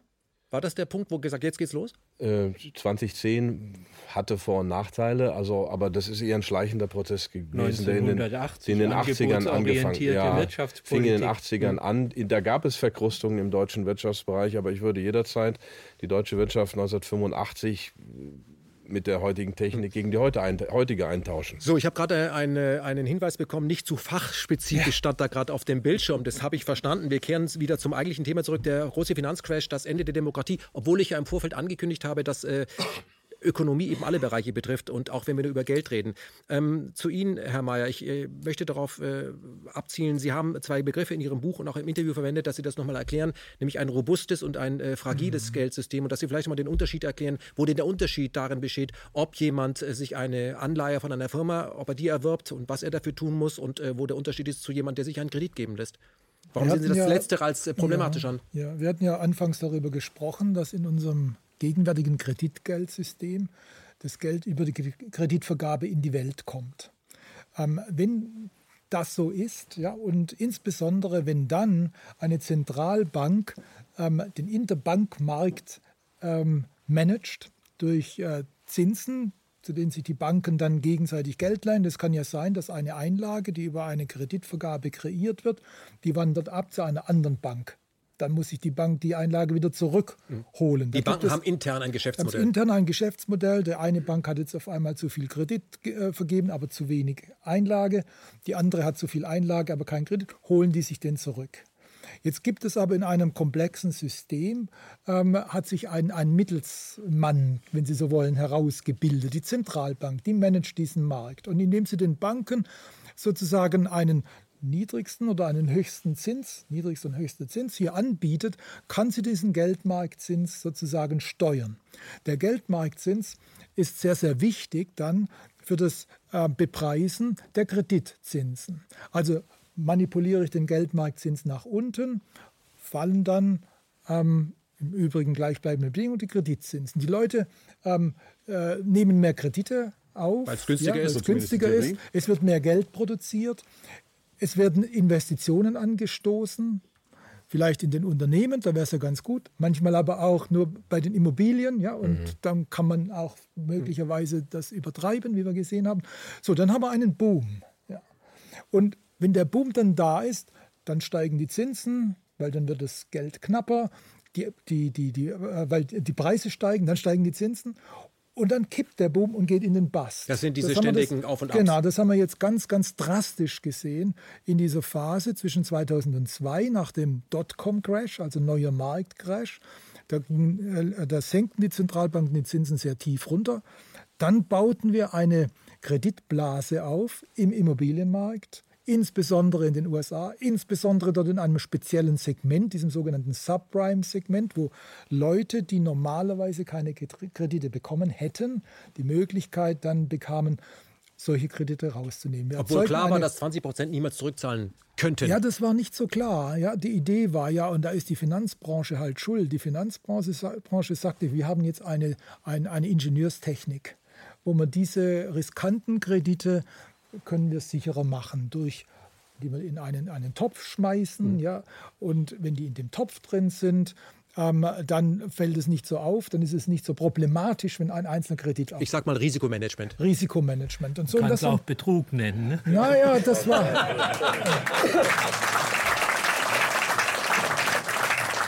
damit kann man jetzt zwar Applaus bekommen, aber Betrug war das insofern nicht, es als es Betrug. dafür wissenschaftliche. Klar war das Betrug. Es da gab Betrug. Wissenschaft, da, da gab es ja. wissenschaftliche Paper, das ist die moderne, die moderne Portfoliotheorie. Ja, von dafür wem bekommen also, denn die Wissenschaftler ihr Geld für ihre Vorträge? 80, 80 Prozent der amerikanischen Nationalökonomen, Makroökonomen waren ja. mal bei der FED irgendwann. Die hängen alle am Tropf. Und die anderen kriegen ihr Geld von den Banken, wo das sie ihre doch, Vorträge haben. Das, natürlich, das, das, das ist doch Herr ist, das ledig sind. Ja, das geht doch zurück auf die Ende der 50er, auf ihre schöne, gute alte Zeit. Ja, aber die da wurde, die, da wurde genau die, die Grundlage der Portfoliotheorie gelegt. Ja, aber Egal. Falsche ich wollte Theorie. Diese, ich wollte diese also, Geschichte zu Ende Ich darf kurz, also ich muss es ja immer so, dass es auch Otto Normalbürger ja. versteht, also ich zum Beispiel am Tisch. Ähm, wenn ich es richtig verstanden habe, dieses, dieses Auf und Ab hängt mit dem Geldschöpfungsmechanismus zusammen. So das ist, genau, damit es im Verhältnis zu dem, was richtig. da draußen gehandelt wird, das ist sagen Sie ja, die EZB stochert im Nebel. Richtig, das ist ein fragiles System, das hat uns immer wieder diese Kreditblasen und die Crashs danach erzeugt. Und wie gesagt, Betrug kann man ja jetzt natürlich sagen, aber die Leute haben sich natürlich auf wissenschaftliche Erkenntnisse bezogen. Sagen sie alle, das waren alles Betrüger. Ja, aber ähm, lange Rede, kurzer Sinn, das ist ein fragiles und ein Beispiel eines fragilen Geldsystems. Mhm. Was wäre und, ein robustes? Und ein robustes Geldsystem wäre ein Geldsystem, wo das Geld nicht mehr über Kreditschaffung in die Welt kommt. Sondern? Naja, denken Sie an den Goldstandard. Das Gold wurde geschürft. Ja? Es wurde geschürft ähm, und kam als Vermögenswert in die Welt. Jetzt haben Sie natürlich ähm, vom äh, Goldstand, können Sie weiterentwickeln. Das können Sie, müssen Sie nicht unbedingt an das Metall äh, knüpfen. Man kann solches, ein, Geld, das einen, den Charakter eines Vermögenswertes hat und nicht keine Verpflichtung darstellt, kann man auf andere Weise kreieren.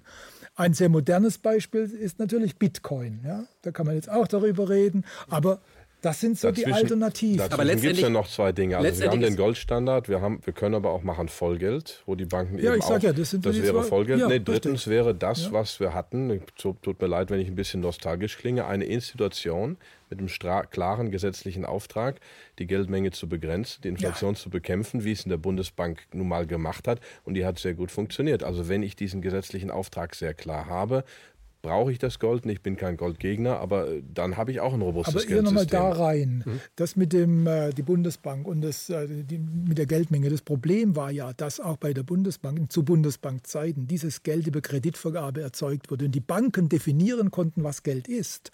Und dann ging ihnen der Geldbegriff verloren. Da gab es die M1, die M2, die M3. Ich glaube, die Engländer, die kamen irgendwie bis zur M8 weil das alles private Schuldverschreibungen sind. Und ich habe ja nur mal mit dem Goldstandard auf der einen Seite und mit Bitcoin auf der anderen Seite dieses Spektrum sozusagen mhm. eingegrenzt. Jetzt können Sie Mayer, ich möchte mal auf etwas äh, Wesentliches kommen, dass Sie das vielleicht noch mal erklären. Der Unterschied äh, zwischen einem robusten Geldsystem und einem fragilen ist, dass in einem robusten Geldsystem wir eigentlich uns an Rom orientieren. Geld kann nicht gleichzeitig unterschiedliche Besitzer haben. Ja, man könnte das so sagen, ähm, dass ähm, ein Geld das über, das, das über Kreditbeziehungen in die Welt kommt, eine Verpflichtung darstellt, natürlich immer, so, immer, immer sehr anfällig ist da, äh, für die Situation, wenn die, wenn die Kredite ausfallen, dann wird das Geld schlecht. Schauen Sie, ein, ein Geld, das als Vermögenswert geschaffen wird, das verschwindet nicht, wenn der Schuldner ausfällt. Das ist immer da. Ja, das hat dann vielleicht jemand, der es nicht verdient, aber es fällt nicht aus. Ja, es ist nicht weg. Und insofern ähm, haben sie nicht diese Probleme, die wir jetzt gesehen haben während der Finanzkrise, als die Kredite schlecht wurden, mhm. die Subprime-Kredite schlecht mhm. wurden. Da war das Problem, jetzt fällt das Geld aus, wie in den 30er Jahren. Und wenn das Geld ausfällt, dann stürzt die Wirtschaft ab, dann haben wir eine Depression, da haben also wir eine Wirtschaftskrise. Glaube, ich glaube, damit unsere Zuhörer uns da folgen können, müssen wir eine Sache verdeutlichen. Es gibt zwei Arten von Geld. Es gibt das Zentralbankgeld, das wird von der Zentralbank geschaffen. Ähm, das ist das, was sozusagen das gedruckte Geld, wenn Sie so wollen, oder das per das Federstrich. auch vom Staat akzeptierte ja, Zahlungsmittel. Das, ist, das ist das Zentralbankgeld und die EZB schafft es. Und dann gibt es darüber hinausgehend das Giralgeld, das von den Banken durch die Kreditvergabe geschaffen wird. Das den größeren Teil des Geldes darstellt. Privates also, Geld. Das, äh, es ist im, im, klassischen Sinne äh, privates Geld, aber nur in dem Sinne, dass die Banken Zentralbankgeld nehmen und multiplizieren können, nee, indem nee, sie es in den Verleihprozess rein. Jetzt muss ich da mal widersprechen. Äh, äh, äh ähm, es, sie, sie, schaffen es auch direkt durch Buchen, das habe ich schon verstanden. Das geht nämlich so, dass die Banken, die sich dieses Zentralbankgeld, dieses Bargeld abholen bei der Zentralbank, ja, indem sie zum Beispiel Kredite dort verpfänden und dann kriegen sie das. Mhm. Ja, also der eigentliche Motor der Geldschöpfung sind die Banken über das Kreditgeld. Das ist ja Früher die, im Geld, aber Goldstandard. Mal nur um diese Unterscheidung. Naja, aber es ist schon ja. wichtig. Im Goldstand war es so, dass, dass du eine exogene Geldbasis hattest, das Gold. Ja. Und dann haben die Banken fraktionale Reservehaltung betrieben. Das heißt, sie haben es multipliziert durch immer wieder neue Ausleihung. Aber Heute der, ist es aber anders. Aber der Knackpunkt ist doch folgender. Die Zentralbank kann Geld schaffen, so viel sie will, indem sie einfach sozusagen es druckt oder per Federstrich oder per Mausklick. Die Bank Banken können Geld schaffen, indem sie es immer wieder verleihen, auch wenn es ihre Risikotragfähigkeit übersteigt. Das sind die zwei grundsätzlichen Probleme, vor denen wir stehen. Und es gibt im Prinzip in unserem Geldsystem kein Korrektiv, solange zwei Bedingungen nicht erfüllt sind. Auf der Zentralbankgeldseite gibt es kein Korrektiv, solange die Zentralbank ihr, ihre Geldschöpfung nicht mit einem wertvoll, werthaltigen Asset, also zum Beispiel mit Gold, unterlegen muss. Und auf der Bankenseite ist es so, dass die Kreditvergabe der Banken nicht unter Kontrolle gebracht werden kann, solange der Staat die Existenz der Banken garantieren muss. Denn das ist die Quelle der Verantwortungslosigkeit bei der Geldschöpfung durch die Banken. Denn sie können machen, sie, was sie wollen, am Ende machen, sind sie systemrelevant und der Staat nehmen die also Rechnung. Also die, die, Bank, ob sie, ob sie als Bank gut oder schlecht sind in ihrem Management, spielt keine Rolle, weil der Staat ihre Existenz garantiert. Too big to fail, too big to bail. Ja? Ähm, das heißt also, das sind unsere zwei grundsätzlichen Probleme. Und beide Probleme rühren doch aus der Tatsache her, dass der Staat in das Marktgeschehen eingreift. Der Staat nimmt sich erstmal das Zentralbankgeld und monopolisiert es und sagt, ich löse mich vom Goldstandard, ich bin daran nicht mehr gebunden. In dem Moment, wo ich den aufhebe, kann ich machen, was ich will. Und der Staat gibt den Banken die Existenzgarantie und letzten Endes ist das das Signal zu tun, was man möchte. Da widerspreche ich komplett. Und dann werden Profite da werden, werden, privatisiert und Verluste Weil, äh, werden sozialisiert. Der Staat ist es nicht der Staat, es ist die Finanzbranche. Man könnte auch sagen Finanzoligarchie. Dieser Begriff wird ja mit allem Möglichen belegt, aber er stammt von dem jüdischstämmigen, wohl bekanntesten und berühmtesten Verfassungsrichter der Vereinigten Staaten, Louis Brandeis. Der hat in 1910 geschaut, also unsere Finanzoligarchie. Diese Finanzoligarchie hat nach Simon Johnson, dem ehemaligen IWF-Chefvolkswirt, äh, den Staat gekapert. Also sind die mächtigen oligopolistischen Finanzinteressen, die das in dieser Form die Effekte, über die sind wir uns einig. Aber es ist nicht der Staat, sondern stehen da ganz konkrete Machtinteressen dahinter, die dieses dysfunktionale System geschaffen haben. Herr Otte, das ist eine Symbiose. Herr Otte. Das ist eine Symbiose dazwischen. Herr Mayer, Sie können, Sie können gleich einsteigen, aber ich glaube, ja. dass das hier sehr interessant wird, die Trennlinie.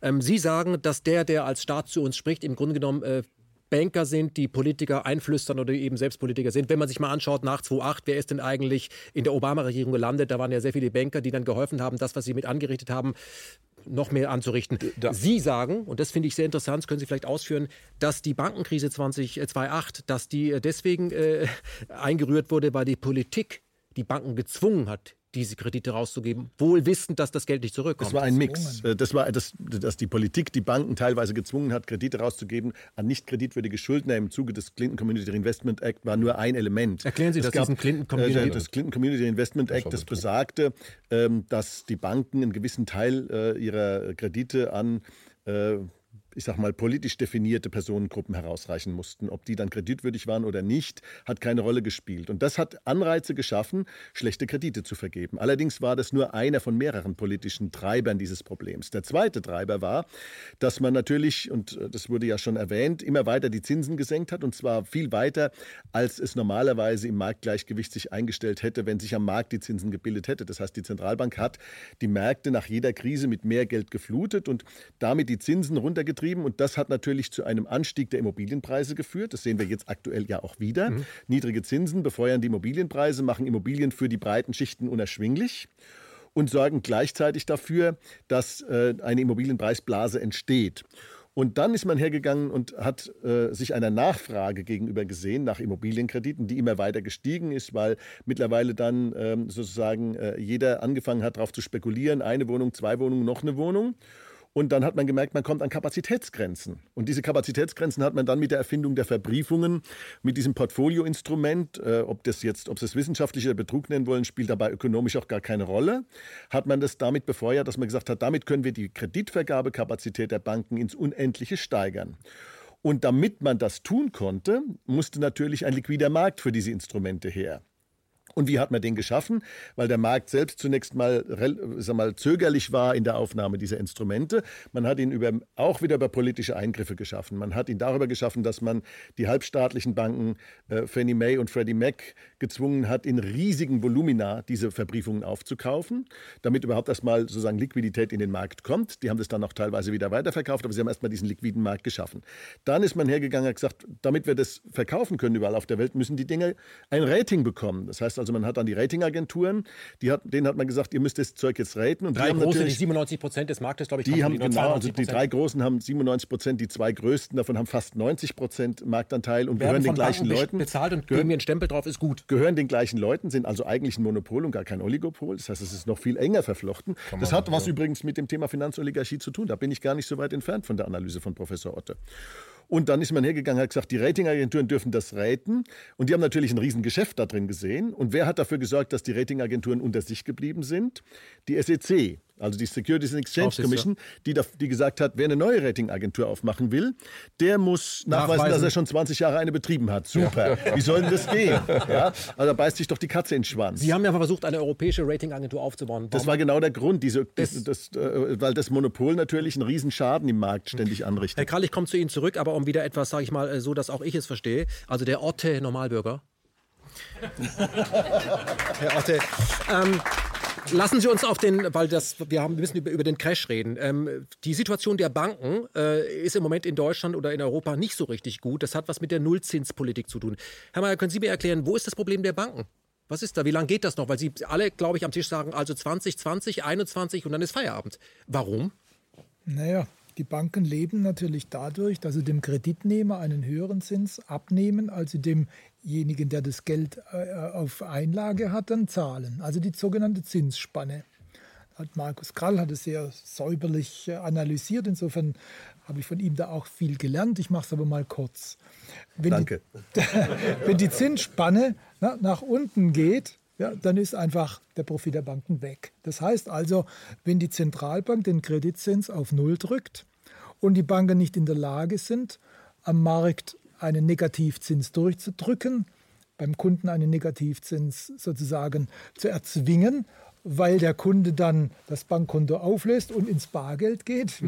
Oder in die Immobilie. Ja ja, also ins Bargeld geht, dann ähm, ist für die Banken die Zinsspanne weg und dann sind die Profite weg. Dann können sie ihre Kosten nicht mehr decken. Also ihre Mitarbeiter ja. nicht mehr bezahlen. Mitarbeiter nicht mehr bezahlen, die Miete oder was immer, die, die, die Stromkosten für die Filiale, alles. Dann, dann wird halt irgendwann mal, irgendwann ist dann mal Schicht im Schacht. Mhm. Das heißt, die verbrauchen im Moment das, die eigenen Einsparungen, die eigenen Sparen, das Geld, was sie gespart haben, das ist irgendwann weg.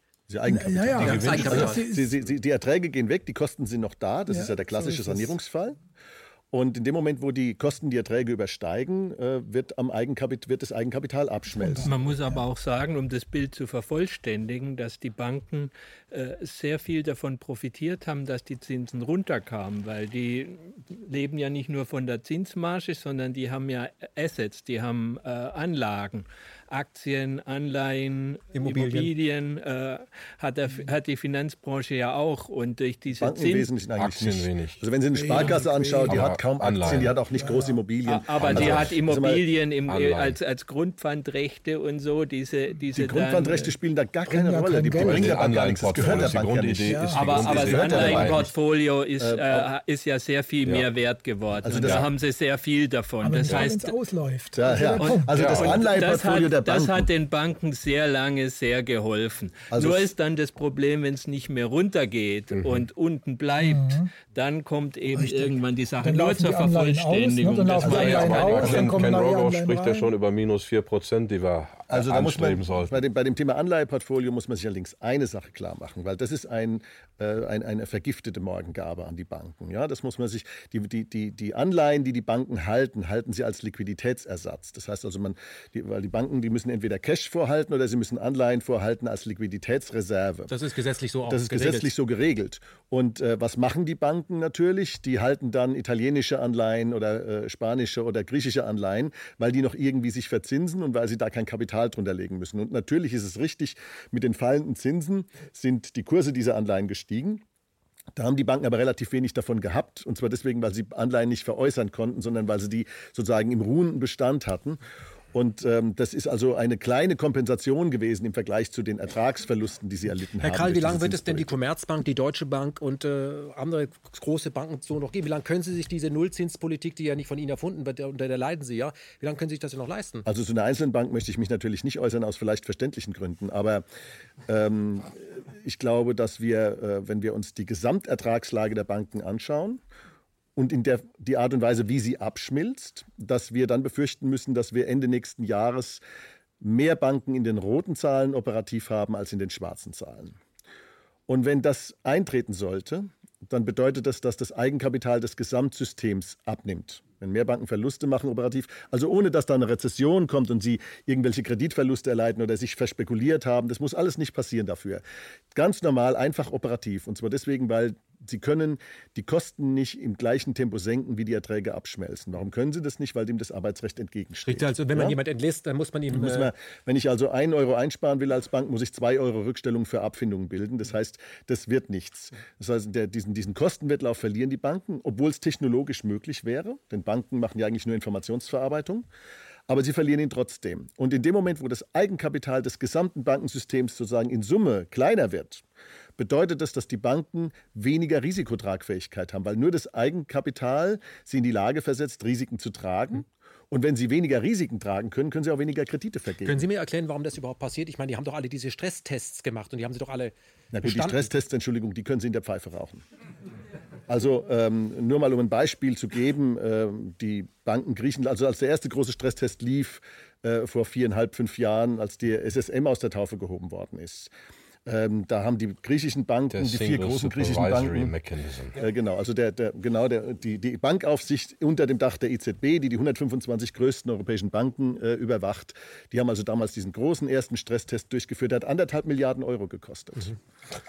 Ähm, und dann hat man die. Was machen die eigentlich mit dem Geld? Nur mal ein Beispiel. Also ich könnte es Ihnen jetzt, da wären wir heute nicht mehr fertig, wenn wir damit anfangen. Aber nur das Beispiel der Banken Griechenlands. Das ist ein wunderschönes Land, das ich äh, sehr schätze äh, und äh, auch eine fleißige Bevölkerung hat. Die arbeiten 100 Stunden mehr im Jahr als die Deutschen. Die haben nur leider eine sehr oligarchisch korrupte Führungsschicht und das führt zu immer wieder in Probleme. Aber Aber äh, nehmen Sie diese vier größten Banken, die hatten zu dem damaligen Zeitpunkt 210 Milliarden Euro Kredite auf den Büchern. Davon waren 110 Milliarden Euro notleidend. Das heißt also, die Kreditnehmer haben weder Zins noch Tilgung bezahlt. Das heißt, im Grunde genommen hätte man gedanklich erst mal sagen müssen, die 110 Milliarden, die sind jetzt erstmal tendenziell weg, zumal sie nicht eintreibbar waren im griechischen Rechtssystem. Äh, diesen 110 Milliarden notleidenden Krediten standen 26 Milliarden Euro Eigenkapital der Banken gegenüber. Das heißt also, die waren, wenn sie von den 26 110 abziehen, waren die mit ungefähr 84 Milliarden überschuldet. Wenn Sie dann noch bedenken, dass von den 26 Milliarden Euro Eigenkapital 17 Milliarden Steuergutschriften des griechischen Staates waren, deren Werthaltigkeit zum damaligen Zeitpunkt diskutabel war, dann war eigentlich die Überschuldung 100 Milliarden. So, wenn, wenn Sie jetzt also einen Stresstest machen, dann äh, stressen Sie sozusagen die Bilanz der Bank mit einem Ereignis, wie zum Beispiel einer Rezession, und fragen dann, ist die Bank hinterher überschuldet? Die war es ja aber vorher schon. Und die haben alle vier den Stresstest bestanden. Also so ähnlich also, wie die A-Klasse kurz vor dem Elchtest. Das ist äh, mit den besten Noten. Also da, da liegt die A-Klasse schon da und dann machen Sie den Elchtest. Die liegt schon auf dem Rücken. Mhm. Ja? Also, also ich, ich, kann da Ihr Buch nur empfehlen, den Draghi Crash, äh, wo das in minutiös aufgelistet ist. Ähm, das ist ähm, und das, das ist schlechter Sozialismus, schlechte Planwirtschaft pur und zwar im Dienste des Kapitals. Das ist ja das Problem dabei. Also wir haben ähm, es, ist, es ist so pervers, so ineffizient. Man, ich, ich, verweise nur auf Ihr Buch, wenn wir das jetzt alles erzählen, dann, ähm, also da sind wir uns völlig einig, die Banken müssten, ähm, müssten genug Eigenkapital haben, sie müssten ähm, regional freier agieren können, denn diese Regulierungen, die haben ja ein gewisses Fixkosten. Also ich, ich, zahle, was weiß ich, eine Million oder zwei Millionen an Regulierungskosten und das trifft die Deutsche Bank viel weniger für einen bestimmten Geschäftsbereich als die Sparkasse hinter Tupfingen. Die Regulierung, die wir jetzt im Bankensektor haben, die zerstört unser sehr gut funktionierendes, dezentrales deutsches Bankensystem, das, so. hm. das wir hatten. Ja, Otto, das ist genau meine Frage. Ihr Buch, darauf dürfen wir auch mal hinweisen, äh, Weltsystem-Crashs, zeigt ja eigentlich, dass wir es heute mit Märkten zu tun haben, die wir ja gerne als global feiern, aber die haben eben auch alle was miteinander zu tun. Also um es mal anhand eines Menschen zu sehen, also man kann nicht sagen, ich bin herzkrank, aber sonst geht es mir gut. Also das heißt, es betrifft jeden. Ja? Das ist Oder das, man hat tierische ja, Kopfschmerzen, ja. sonst ist alles super. Das ja. kann nicht sein. Ähm, gibt es denn möglicherweise Personen, die Frage geht an alle, die Interesse daran haben, dass diese vielen kleinen Banken oder europäischen Banken vom Teller gewischt werden. Ja, nee, ich höre ja immer, ich höre immer wieder, also auch im Zuge der Steuerdebatte, die wirklich Reichen kriegt man nicht, die sind global mobil. Also ich meine, wenn der Rechtsstaat funktioniert, müssen auch für die wirklich Reichen dieselben Maßstäbe gelten wie für normale Bürger. Das tun sie nicht mehr. Wir haben eine Klasse geschaffen, auch im Westen, die in vielen Bereichen außerhalb von Recht und Gesetz ist, weil ähm, die ganzen Wirtschaftsstraftatbestände sie kaum noch betreffen. Das wird durch die Family Offices gemacht. Und ja, wir haben diese. Sie völlig. Wir haben, wir, na, ich, ich kenne ja viele Leute Ach. mit 100, 200 Millionen Ach. Vermögen. Ich kenne die Leute. Ich weiß auch, wie die leben. Ich weiß, wie abgehoben die sind. Ähm, ähm, wir haben also eine völlige Spaltung der Gesellschaft. Die Mittelschicht schrumpft. Wir haben diese globale Klasse, die global agiert, die auch transnational agiert. Ähm, die wirklich Reichen müssten wieder ihre Vorbildfunktion haben, also lokal verankert sein. der Realität. Nein, Moment, ich bin doch in diesem Markt unterwegs. Ich kenne doch viele Ach, von diesen Leuten. Gehen Sie doch weg. Es also, gibt doch genügend mittelständische Unternehmer, die, ja, die meine ich gerade nicht. Belegschaft verpflichtet. Die meine ich gerade nicht. Ihrer Gemeinde, ihrer also Kommune verpflichtet. Die meine ich gerade nicht. Missverständnis. Also, die meine ich gerade nicht. Herr Mayer, was sehen Sie hier? Was stimmt Ihrer Meinung nach nicht? Naja, er zeichnet ein komplett verzerrtes Bild. Natürlich gibt es schwarze Schafe, aber man Nein. kann doch nicht sagen, es gibt eine Schicht von Reichen, die entzieht sich allem. Naja. Es gibt einige schwarze Schafe darunter, aber es gibt viele Leute, die arbeiten hier in dem Land, die bezahlen ihre Steuern. Ja, es gibt auch bei den großen Unternehmen, ja, nehmen Sie BMW, Herr, Herr, Herr Kühnert wollte ja die BMW, ausgerechnet BMW enteignen, ausgerechnet BMW. Als familiengeführtes Unternehmen. Als familiengeführtes Unternehmen, ja. Ähm, wo, wo also diese Gegensätze zwischen Manager und Eigner, die sind bei dem Unternehmen geringer als bei anderen, ja. So ist es. Also es gibt viele gute Unternehmen und es auch gibt so. auch vermögende Leute, die sich diesem Land auch verpflichtet fühlen. Und deshalb wir, wir, wehre ich mich gegen eine so verzerrte wir, Darstellung. Wir können da in die Details rein. Ich habe viele Kunden, die sind mittelständische Unternehmer. Ähm, ich bleibe trotzdem bei dieser Darstellung, weil die Zahl der Superreichen, die Ungleichheit ist nach der Finanzkrise nochmal dramatisch explodiert. Also Warren Buffett hat da recht, die, die, unsere Klasse gewinnt, der meint seine reiche Klasse. Er bedauert Warren, das. Er bedauert das. Warren Buffett also, sagt, es gibt Klassenkampf. Ja. Und es ist meine Klasse, die da reichen, sagt ein Mann mit fast 100 Milliarden und sie gewinnt. Leider, sagt er. Aber ich glaube, da muss man mal eine Sache sehr deutlich machen. Das äh, kann, äh, wenn ich, das, wenn ich die Diskussion jetzt mal so äh, zurückblicke, unser Publikum bisher nicht mitbekommen haben, was, worum eigentlich diese Frage kreist. Die kreist nämlich nicht um den typischen Mittelständler, um denjenigen, der hier produktiv ist, der Arbeitnehmer hat, der äh, durch Innovation und Unternehmertum Vermögen schafft, sondern dieses Problem, das ergibt sich aus dem Finanzialismus. Da, haben ja auch, ja. Äh, da hat, äh, hat, ja auch der Kollege schon äh, drüber berichtet. Der Finanzialismus, der funktioniert nämlich wie folgt. Die Zentralbank schafft billiges Geld. Und dieses billige Geld findet seinen Weg, weil diese riesige Menge, die da kommt, die findet seinen, ihren Weg nicht in den realwirtschaftlichen Kreislauf, sondern sie findet ihren Weg in den Spekulationskreislauf. Und da kommen wir im Prinzip zusammen, äh, äh Professor Otter, nämlich das, da, da, sind, da sind wir genau an dem Punkt, um den es geht. Dieser Spekulationskreislauf umfasst mittlerweile 90 Prozent des auf dem Planeten umlaufenden Geldes. Mhm.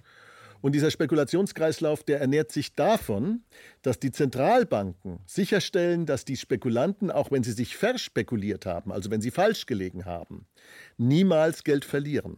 Wie funktioniert das? Das ist ganz einfach. Jedes Mal, wenn es irgendwo an den Märkten rumpelt, öffnet die Zentralbank die Schleusen weiter und sorgt dafür, dass die Kurse weiter steigen. Ich setze das mal, das heißt, Sie gehen in ein Casino, äh, bringen Ihr ganzes Geld ein und wenn Sie mal äh, gewinnen, nehmen Sie das Geld mit und wenn Sie verlieren, dann holt, dann holt, der, holt, der, holt der, Kas, der Croupier am Tisch das Geld von den Leuten, die gar nicht im Casino drin sind, sondern die draußen rumlaufen. Oder er dreht die, er dreht die Kugel so lange so, weiter, bis, bis, wieder klappt. es klappt. Ich möchte äh, Herrn Hering hier die Frage stellen, wir hatten ja mal ein, ein Trennbankensystem, das wurde ja in den 30er Jahren eingeführt, weil wir schon mal so etwas Ähnliches hatten. Da wurde es unter Clinton wieder aufgehoben. Äh, warum eigentlich? Ja, das ist das, was ich auch gern noch ergänzen würde äh, zu dem, was äh, mein Freund Thomas sagte. Äh, das ist ein fragiles System, deswegen muss man immer daran arbeiten, das stabil zu halten. Und wir haben jemanden, der das kann, äh, der auch gezeigt hat, dass es kann. Äh, das war die Bundesbank und die Regierung dabei nach dem Krieg bis in die 70er. In den USA gab es das Trennbankensystem. Der Unterschied ist halt, dass die Regierung äh, da aufgepasst hat äh, auf die Finanzbranche und nicht sich äh, zum Büttel der Finanzbranche hat machen lassen, äh, geguckt hat, was die machen. Und da waren niedrige Zinsen auch nicht schlecht. Das Problem sind nicht niedrige Zinsen. Wir hatten lange Phasen mit negativen Realzinsen, wo also der Zins für einen normalen Menschen, äh, auch manchmal für Kredite, niedriger war als die Inflation, genauso wie heute. Äh, das ist nicht das Problem. Nur hat man da eben darauf geachtet, dass das Geld nicht in den Spekulationskreislauf geht, sondern in die Wirtschaft. Das hat man so gemacht, indem man den Finanzsektor strikt reguliert hat aufgepasst hat, was die machen.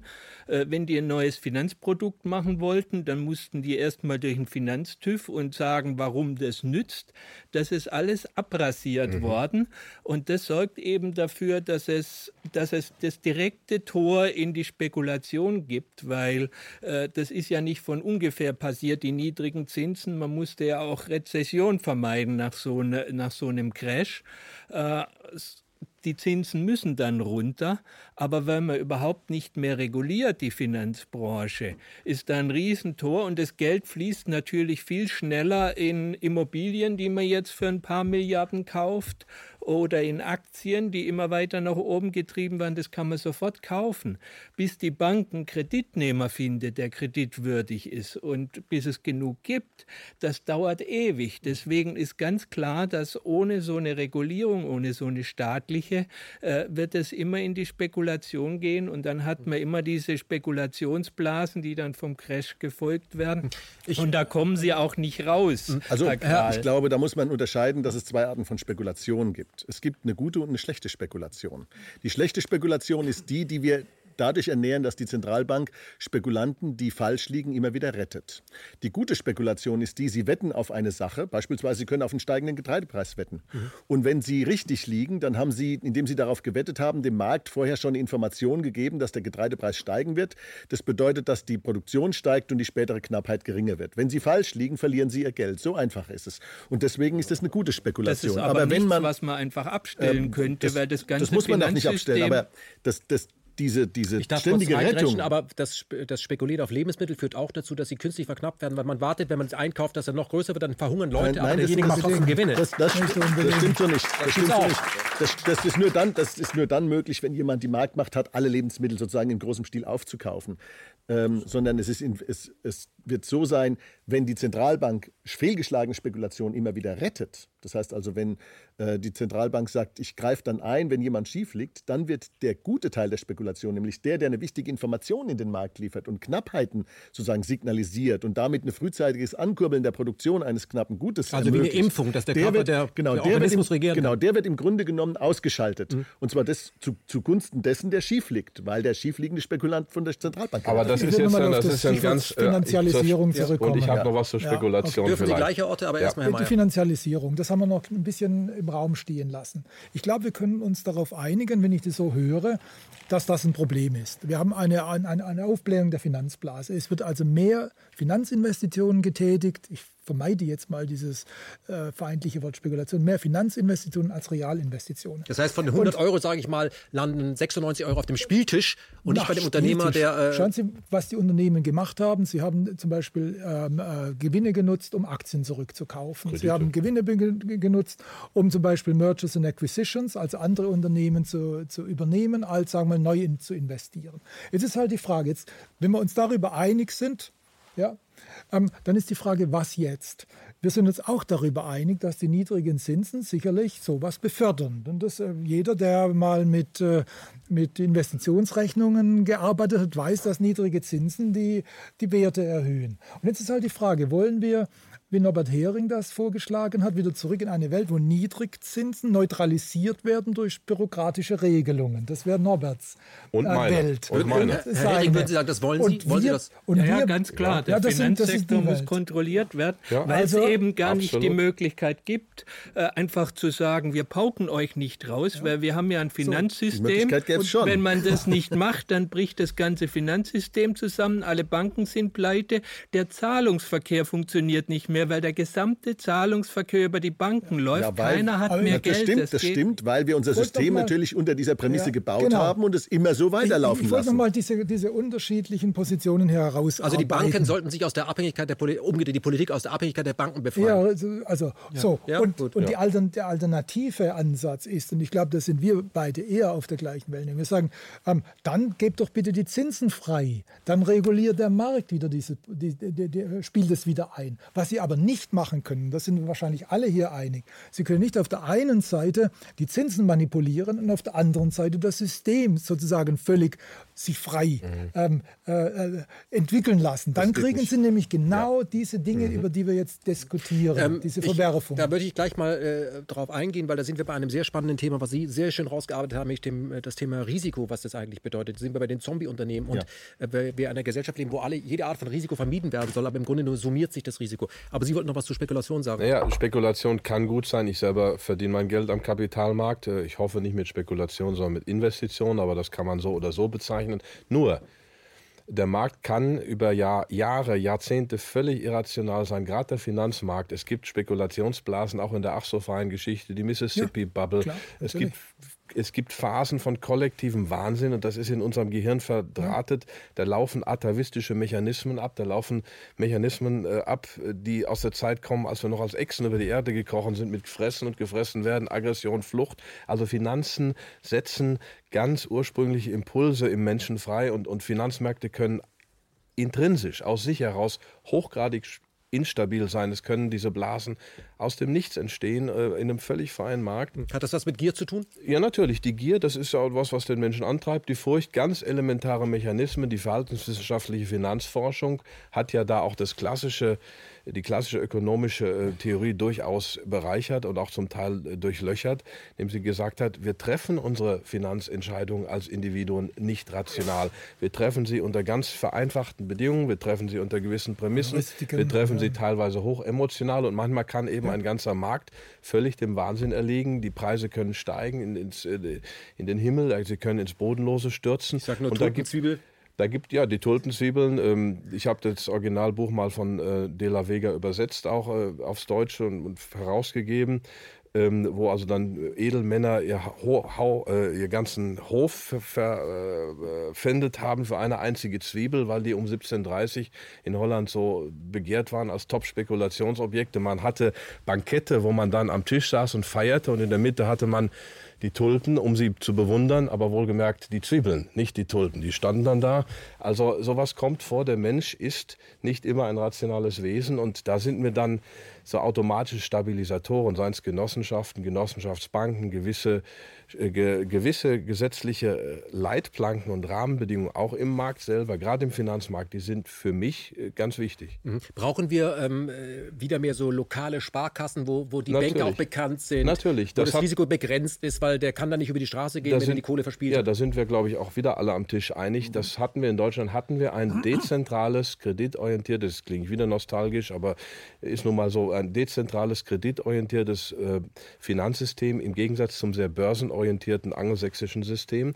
Wir hatten, ich sage ja immer, wir hatten 363 Banking. Kennen Sie das? Nein. Also man, man gibt 3% Guthabenzinsen, man nimmt 6% Kreditzinsen und man ist um 3 auf dem Golfplatz. Okay. Ähm, und das, das Modell ist gar nicht so schlecht. Das klingt zwar jetzt ein bisschen, äh, das klingt zwar ein bisschen witzig, aber Bankwesen ist nicht etwas, wo es um den schnellen Gewinn geht. Bei dem Kreditgeschäft sind die Margen gering. Ich muss lange in die Zukunft planen. Ich muss Vertrauen haben. Das habe ich regional natürlich mehr. Ähm, also ich muss, ich muss aber auch letztendlich als ein guter Banker, ich habe ja nichts, kein Problem mit Bankern, aber ein guter Banker ist meiner Meinung nach jemand, der mit dem Geld ähm, auch äh, sozial tätig sein möchte, der Verantwortung übernehmen möchte. Ja, gut. Der will auch ja, Geld verdienen, aber der ja, sagt ja. auch, ich freue mich, dass dieses Richtig. Unternehmen mit aufblüht, Richtig. Arbeitsplätze schafft, da Richtig. arbeitet vielleicht auch mein Sohn, Richtig. der Gemeinschaft geht's gut. Richtig, aber wenn ich die Leute, also wenn er das strikt jetzt sagen wir mal nach geschäftlichen Kriterien macht als äh, lokaler äh, Banker, dann muss er trotzdem sehr langfristig denken. Er muss Risiken ausschließen, er muss Risiken minimieren, er muss Vertrauen haben. Es geht da nicht ums schnelle Geld und deswegen ist ein Mix aus aus, Börsen und Banken, also aus Kreditsystem und Börsensystem ist auch das Richtige. Wir hatten, ähm, ähm, ich sage das schon wieder, aber wir, so ein Mix äh, und wir haben eben die Börsen entfesselt und wir haben die, die Bankbranche in eine falsche Richtung gelenkt. Also ich glaube, der, der, der Kernpunkt ist, was wir verbinden müssen, ist unternehmerische Freiheit mit Verantwortung und im Banksektor mit Haftung. Ja. ja. Freiheit also geht nochmal, nur, Sie möchten, dass die Freiheit Banker... Geht nur mit Haftung. Geht nur mit Haftung. Ja? Und das ist das grundsätzliche Problem. Das hat der Markus Krall angesprochen. Wir haben die unternehmerische, auch im Finanzbereich, unternehmerische Freiheit von der Haftung entkoppelt. Mhm. Also, das gibt es aber in keinem anderen Bereich. Hm. Doch, Doch, das, das gibt es natürlich auch, in, in, wenn, wenn der Staat reinkommt und bankrotte Unternehmen rettet. Ja, es gibt überall.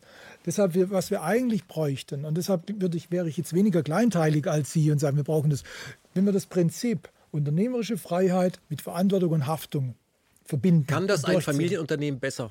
Ja. als ein äh, Konzern ja, mit ja. einer Managerkaste, wo, man immer, wo der Manager immer sagt, wichtig, ich, mein Gehalt und Boni, was Sie bekommen, ist daran äh, geknüpft, wie viel Geld dieses Unternehmen nächstes Quartal macht, was danach passiert, ist mir egal. Ist das das geht besser. Wir haben also Studien gemacht, auch wie langfristig die Erträge sind, Familienunternehmen ja. relativ zu gelisteten Unternehmen, wo reine Manager tätig sind und haben gefunden, dass eben langfristig die Familienunternehmen eine höhere Rendite erwirtschaften als die managergeführten also man muss Unternehmen. Sehen, in einem Familienunternehmen geht es ums eigene Geld und in einem Großunternehmen, ja. bei dem die Managerklasse quasi nichts mehr mit dem Eigentümer zu tun hat, geht es um anderer Leute Geld. Mhm. Und dieser Unterschied macht sich natürlich bemerkbar in den Verhaltensweisen. Weil selbst wenn ich Scheiße, sage ich jetzt mal, gebaut habe, habe, kriege ich am Ende eine Abfindung. Sehen wir oft bei den Leuten, die die Deutsche Ganz Bahn genau. managen. Ja, das ist, das ist genau die falsche Kultur. Ich glaube, da, da herrscht auch Einigkeit um diesen Tisch herum. Ich glaube auch nochmal mhm. dieses Thema Kleinteiligkeit. Natürlich ist es so, dass das Thema too big to fail, also dass wir Banken retten müssen und dass wir dadurch diesen, diese genau, Entkoppelung, von, Entkoppelung. Von, ja. von, Verantwortung äh, und Haftung auf der einen und, äh, und Vollmacht auf der anderen Seite dort haben. Das hat was mit dieser, mit dieser nicht mehr gegebenen Kleinteiligkeit zu tun. Herr Karl, ich möchte Sie unterbrechen. Ähm, äh, definieren Sie doch mal, warum Sie äh, das Risiko mögen, weil es etwas, Sie sagen, es ist etwas Natürliches und was wir im Moment machen, ist mit dieser Nullzinspolitik, dass wir auch gleichzeitig Zombie-Unternehmen schaffen und das wird uns noch äh, ins Verderben führen. Also die Frage ist ja nicht, ob ich das Risiko mag, sondern das Risiko ist ein normaler Teil unseres Lebens. Ja. Ähm, und zwar einfach deswegen, weil unser Leben daraus besteht, dass wir im Leben lernen. Äh, wir lernen durch Versuch und Irrtum. Das ist die einzige Möglichkeit, um zu lernen. Alle anderen Arten zu lernen sind sozusagen nur Transfer von Wissen. Aber um neues Wissen zu schaffen, ist Versuch und Irrtum erforderlich. Davon lebt das Unternehmertum, davon lebt, lebt die Marktwirtschaft. Ein Unternehmer versucht etwas und dann klappt es oder es klappt nicht. Und wenn es nicht klappt, dann geht er pleite. Und wenn es mhm. äh, klappt, dann wird er vermögend. Das ist ein ganz einfaches Ding. Und wenn wir ähm, äh, den Irrtum sozusagen als Konsequenz des Versuchs akzeptieren, dann bedeutet das auch, dass wir das Risiko als Konsequenz des Versuchs akzeptieren. Wenn wir das Risiko also nicht wollen, müssen wir Versuch und Irrtum abschaffen. Und wenn wir Versuch und Irrtum abschaffen, schaffen wir das gesellschaftliche Lernen ab. Und wenn wir das tun, dann ähm, können wir das eine Weile lang machen. Aber äh, das bedeutet das Stillstand. Man, das wird man dann relativ schnell feststellen, das ist wie in der Schule. Man kann da eine Weile lang das Lernen einstellen und die ersten paar Tage fällt es nicht auf und irgendwann fällt es auf. Und ähm, das ist das, was unsere Gesellschaft gerade macht. Nämlich sie versucht, das Risiko dadurch wegzudrücken, dass sie alles mit frisch gedrucktem Geld überkleistert. Und das, ist das heißt, jeder Irrtum, wenn ein Unternehmer, was er da produziert, das läuft überhaupt nicht. Er kriegt genau. ja trotzdem Geld, damit er nicht pleite Er kommt geht. da durch. Und zwar, mhm. warum kommt er durch? In unserem Nullzinssystem passiert nämlich Folgendes. Der Unternehmer, der äh, normalerweise äh, am Markt agiert, der hat eine gewisse Wahrscheinlichkeit, pleite zu machen. Und diese Wahrscheinlichkeit, pleite zu machen, das kann man empirisch beobachten, die ist über sehr lange Zeiträume auf einem bestimmten Niveau. Das sind so anderthalb bis zwei Prozent. Anderthalb bis zwei Prozent aller Unternehmen gehen jedes Jahr pleite. Und das ist ein normaler Prozess, weil die unproduktiv sind, ineffizient sind, weil sie Dinge produzieren, die keiner mehr braucht. Das ist der Prozess der kreativen Zerstörung. Das Würden Alte Sie sagen, das ist eine Art, das ist wie eine Evolution. Ja, es ist wie eine Evolution. Ganz ein Tier, genau. was nicht mehr ja? äh, die nächste Saison erlebt, weil es zu alt ist, äh, das wird nicht Nicht, weil es zu alt ist, ja. sondern weil es vielleicht eine falsche Eigenschaft hat. Ja? ja? Die Evolution ist, im Prinzip ist die Marktwirtschaft auch ein evolutionärer Prozess. Das, das ist heißt, der Motor dieser, des Fortschritts. Diese Wirtschaft ist eine Art von Organismus, das kann man ruhig äh, Ja, und so wenn man diesen, und wenn man diesen, wenn man diesen, diesen Lernfortschritt nicht mehr will, dann wird das eben zum Absterben führen. Und zwar des, des gesamten Organismus. Und was wir hier sehen, ist, dass anderthalb bis zwei Prozent aller Unternehmen eben jedes Jahr ausscheiden aus dem Markt. Und zwar deswegen, weil das ein natürlicher Prozess ist. Die dort gebundenen Mittel, Kapital und Menschen und Humankapital und Talent werden dadurch freigesetzt. Das ist erstmal ein schmerzhafter Prozess. Wir nennen es Arbeitslosigkeit. Das will natürlich auch keiner. Mhm. Aber diese Menschen finden dann, zumindest in einer marktwirtschaftlich äh, strukturierten äh, Umgebung relativ schnell neue Arbeit. Und wo finden Sie die? Bei den Unternehmen, die mit diesen freigesetzten Kapital und Möglichkeiten neue innovative Unternehmen. Man muss auch dazu sagen, äh, sehr viele bringen. sehr erfolgreiche Unternehmer haben äh, bis zu sieben Pleiten hinter sich, kommen immer wieder in die Spur. Ja, das ist auch ein Lernprozess. Also auch der, genau, das ist, das ist eine Frage der Unternehmerkultur. Das, also das, wir, wir das akzeptieren also wir als, langsam, als ja auch. Langsam muss ich da mal einhaken. Ne? Ich bin noch es, nicht ganz gab, fertig mit der, gab, mit der Frage beantwortet. Mit der, Frage. Es gab ja. Schläger, da ist es untersucht untersucht worden die Leute, die haben nach einem Jahr, hat ein Bruchteil davon einen, neuen Job gehabt. Ja. Das ist einfach nicht so. Also das Moment, ist hayekianische, das, das, marktliberale Folklore, also, weil Folklore. das den Leuten wie Sie, uns hier da oben aber, da haben Sie aber gerade den Nebensatz, den ich gesagt habe, einfach flüssig überhört. Ich habe gesagt, in einem marktwirtschaftlich gut ja. funktionierenden ja, System. Aber das, haben, das wir, haben wir, aber nicht. Aber, ja, aber das genau, haben wir genau wir müssen, Aber dann, dann, sind Sie in der Sozialengineering, in dem, was Sie immer kritisieren, wo Sie sagen, ich habe das perfekte marktwirtschaftliche System. Das, das äh, habe ich nicht. Das habe ich, hab ich im Moment gar nicht unterstellt. Und darum ging die Frage auch gar nicht. Die eigentliche Frage ist doch, was passiert, wenn ich diesen Prozess unterdrücke?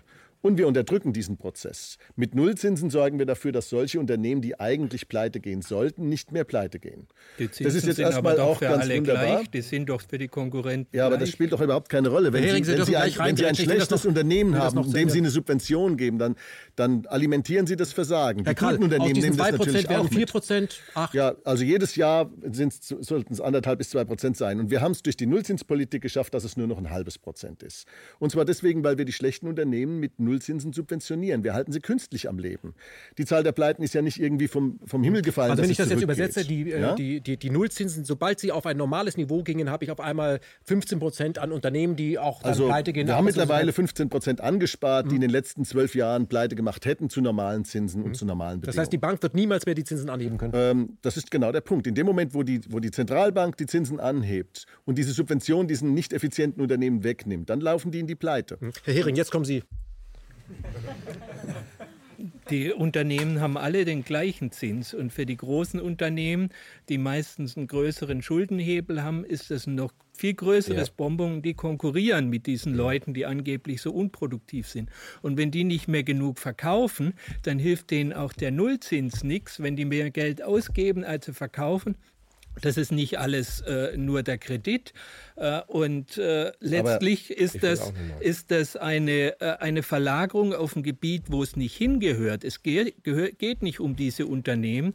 Es geht hier darum, dass eine Serie von Finanzblasen, nicht irgendwelchen realwirtschaftlichen Blasen, sondern reine Finanzblase geplatzt ist und immer mit dem Geld eine neue Blase aufge, aufgebaut wurde, nicht um irgendwelche kleinen Unternehmen, die sonst bankrott gegangen wären, zu retten, ich rede sondern von großen. auch große, sondern es geht darum, die Finanzbranche am Laufen zu halten und die Aber Riesendividenden, die also, da gezahlt werden, die, die Riesengehälter, die da ja, gezahlt Sie, werden. Sie, Sie, gehen überhaupt nicht auf mein Argument ein. Ich, ich würde gerne darauf eingehen. Ich sage, das verlagert es auf die falsche also, Ebene. Was Dr. Karl sagt, ist, äh, dass äh, Risiko zum marktwirtschaftlichen Prozess dazugehört. Bin ich völlig d'accord. Dieser Markt die ist eine Evolution, das ist eine Weiterentwicklung.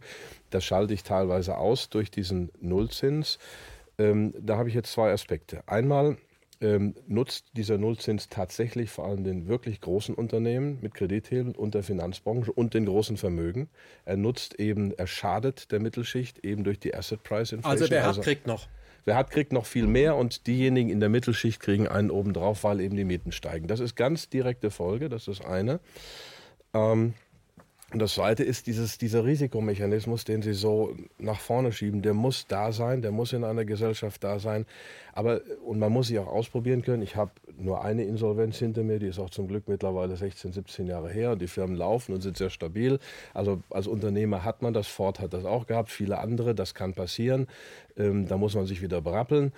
Ähm, aber ich will nicht jedem Menschen in allen Bereichen das volle Risiko zumuten. Die Krankenschwester muss eine normale, standardisierte Krankenversicherung haben, wo sie weiß, dass sie nachher und die muss ich nicht den Kopf darüber machen, auch aber nicht über die Altersversicherung. darum geht es doch an der Stelle gar nicht. Es geht doch nicht die Herr Karl, ganz kurz mal, von zum Risiko interessiert mich. Also, wenn ich das richtig verstanden habe, wenn ein kleiner mittelständischer Familienbetrieb äh, sich verkalkuliert, dann muss er weil er das Risiko trägt und die Freiheit ja auch hat, dann kann er ja reich werden, aber wenn nicht, das Risiko, dann wird er in die Verantwortung genommen, der Laden wird einfach verkauft und muss sehen, wo er bleibt. Wenn aber eine Großbank das macht, also jemand spekuliert, dann geht das Risiko an den Steuerzahler. Ja. Was Oder wenn ein großes Unternehmen das macht, das ist auch ein Steuerzahler. Dann kommt der Staat und sagt ja. dann, das ist eine systemrelevante Bank. Der sagt aber nie, das ist ein systemrelevanter Turnschuhhersteller mhm. aus Baden-Württemberg. Das ja. passiert nie. Wie lange geht das noch so? Das merken doch die Leute. Naja, das Merken ist das eine. Natürlich merken es die Leute im Land, dass irgendwas schiefläuft. Deswegen haben wir Populismus, deswegen haben wir eine aufgeheizte Stimmung, deswegen haben wir eine polarisierte Gesellschaft. Aber die Machtinteressen, die wir haben, die sind, die sind groß. Es ist eben nicht nur der Staat, das sind große organisierte Interessen. Und mhm.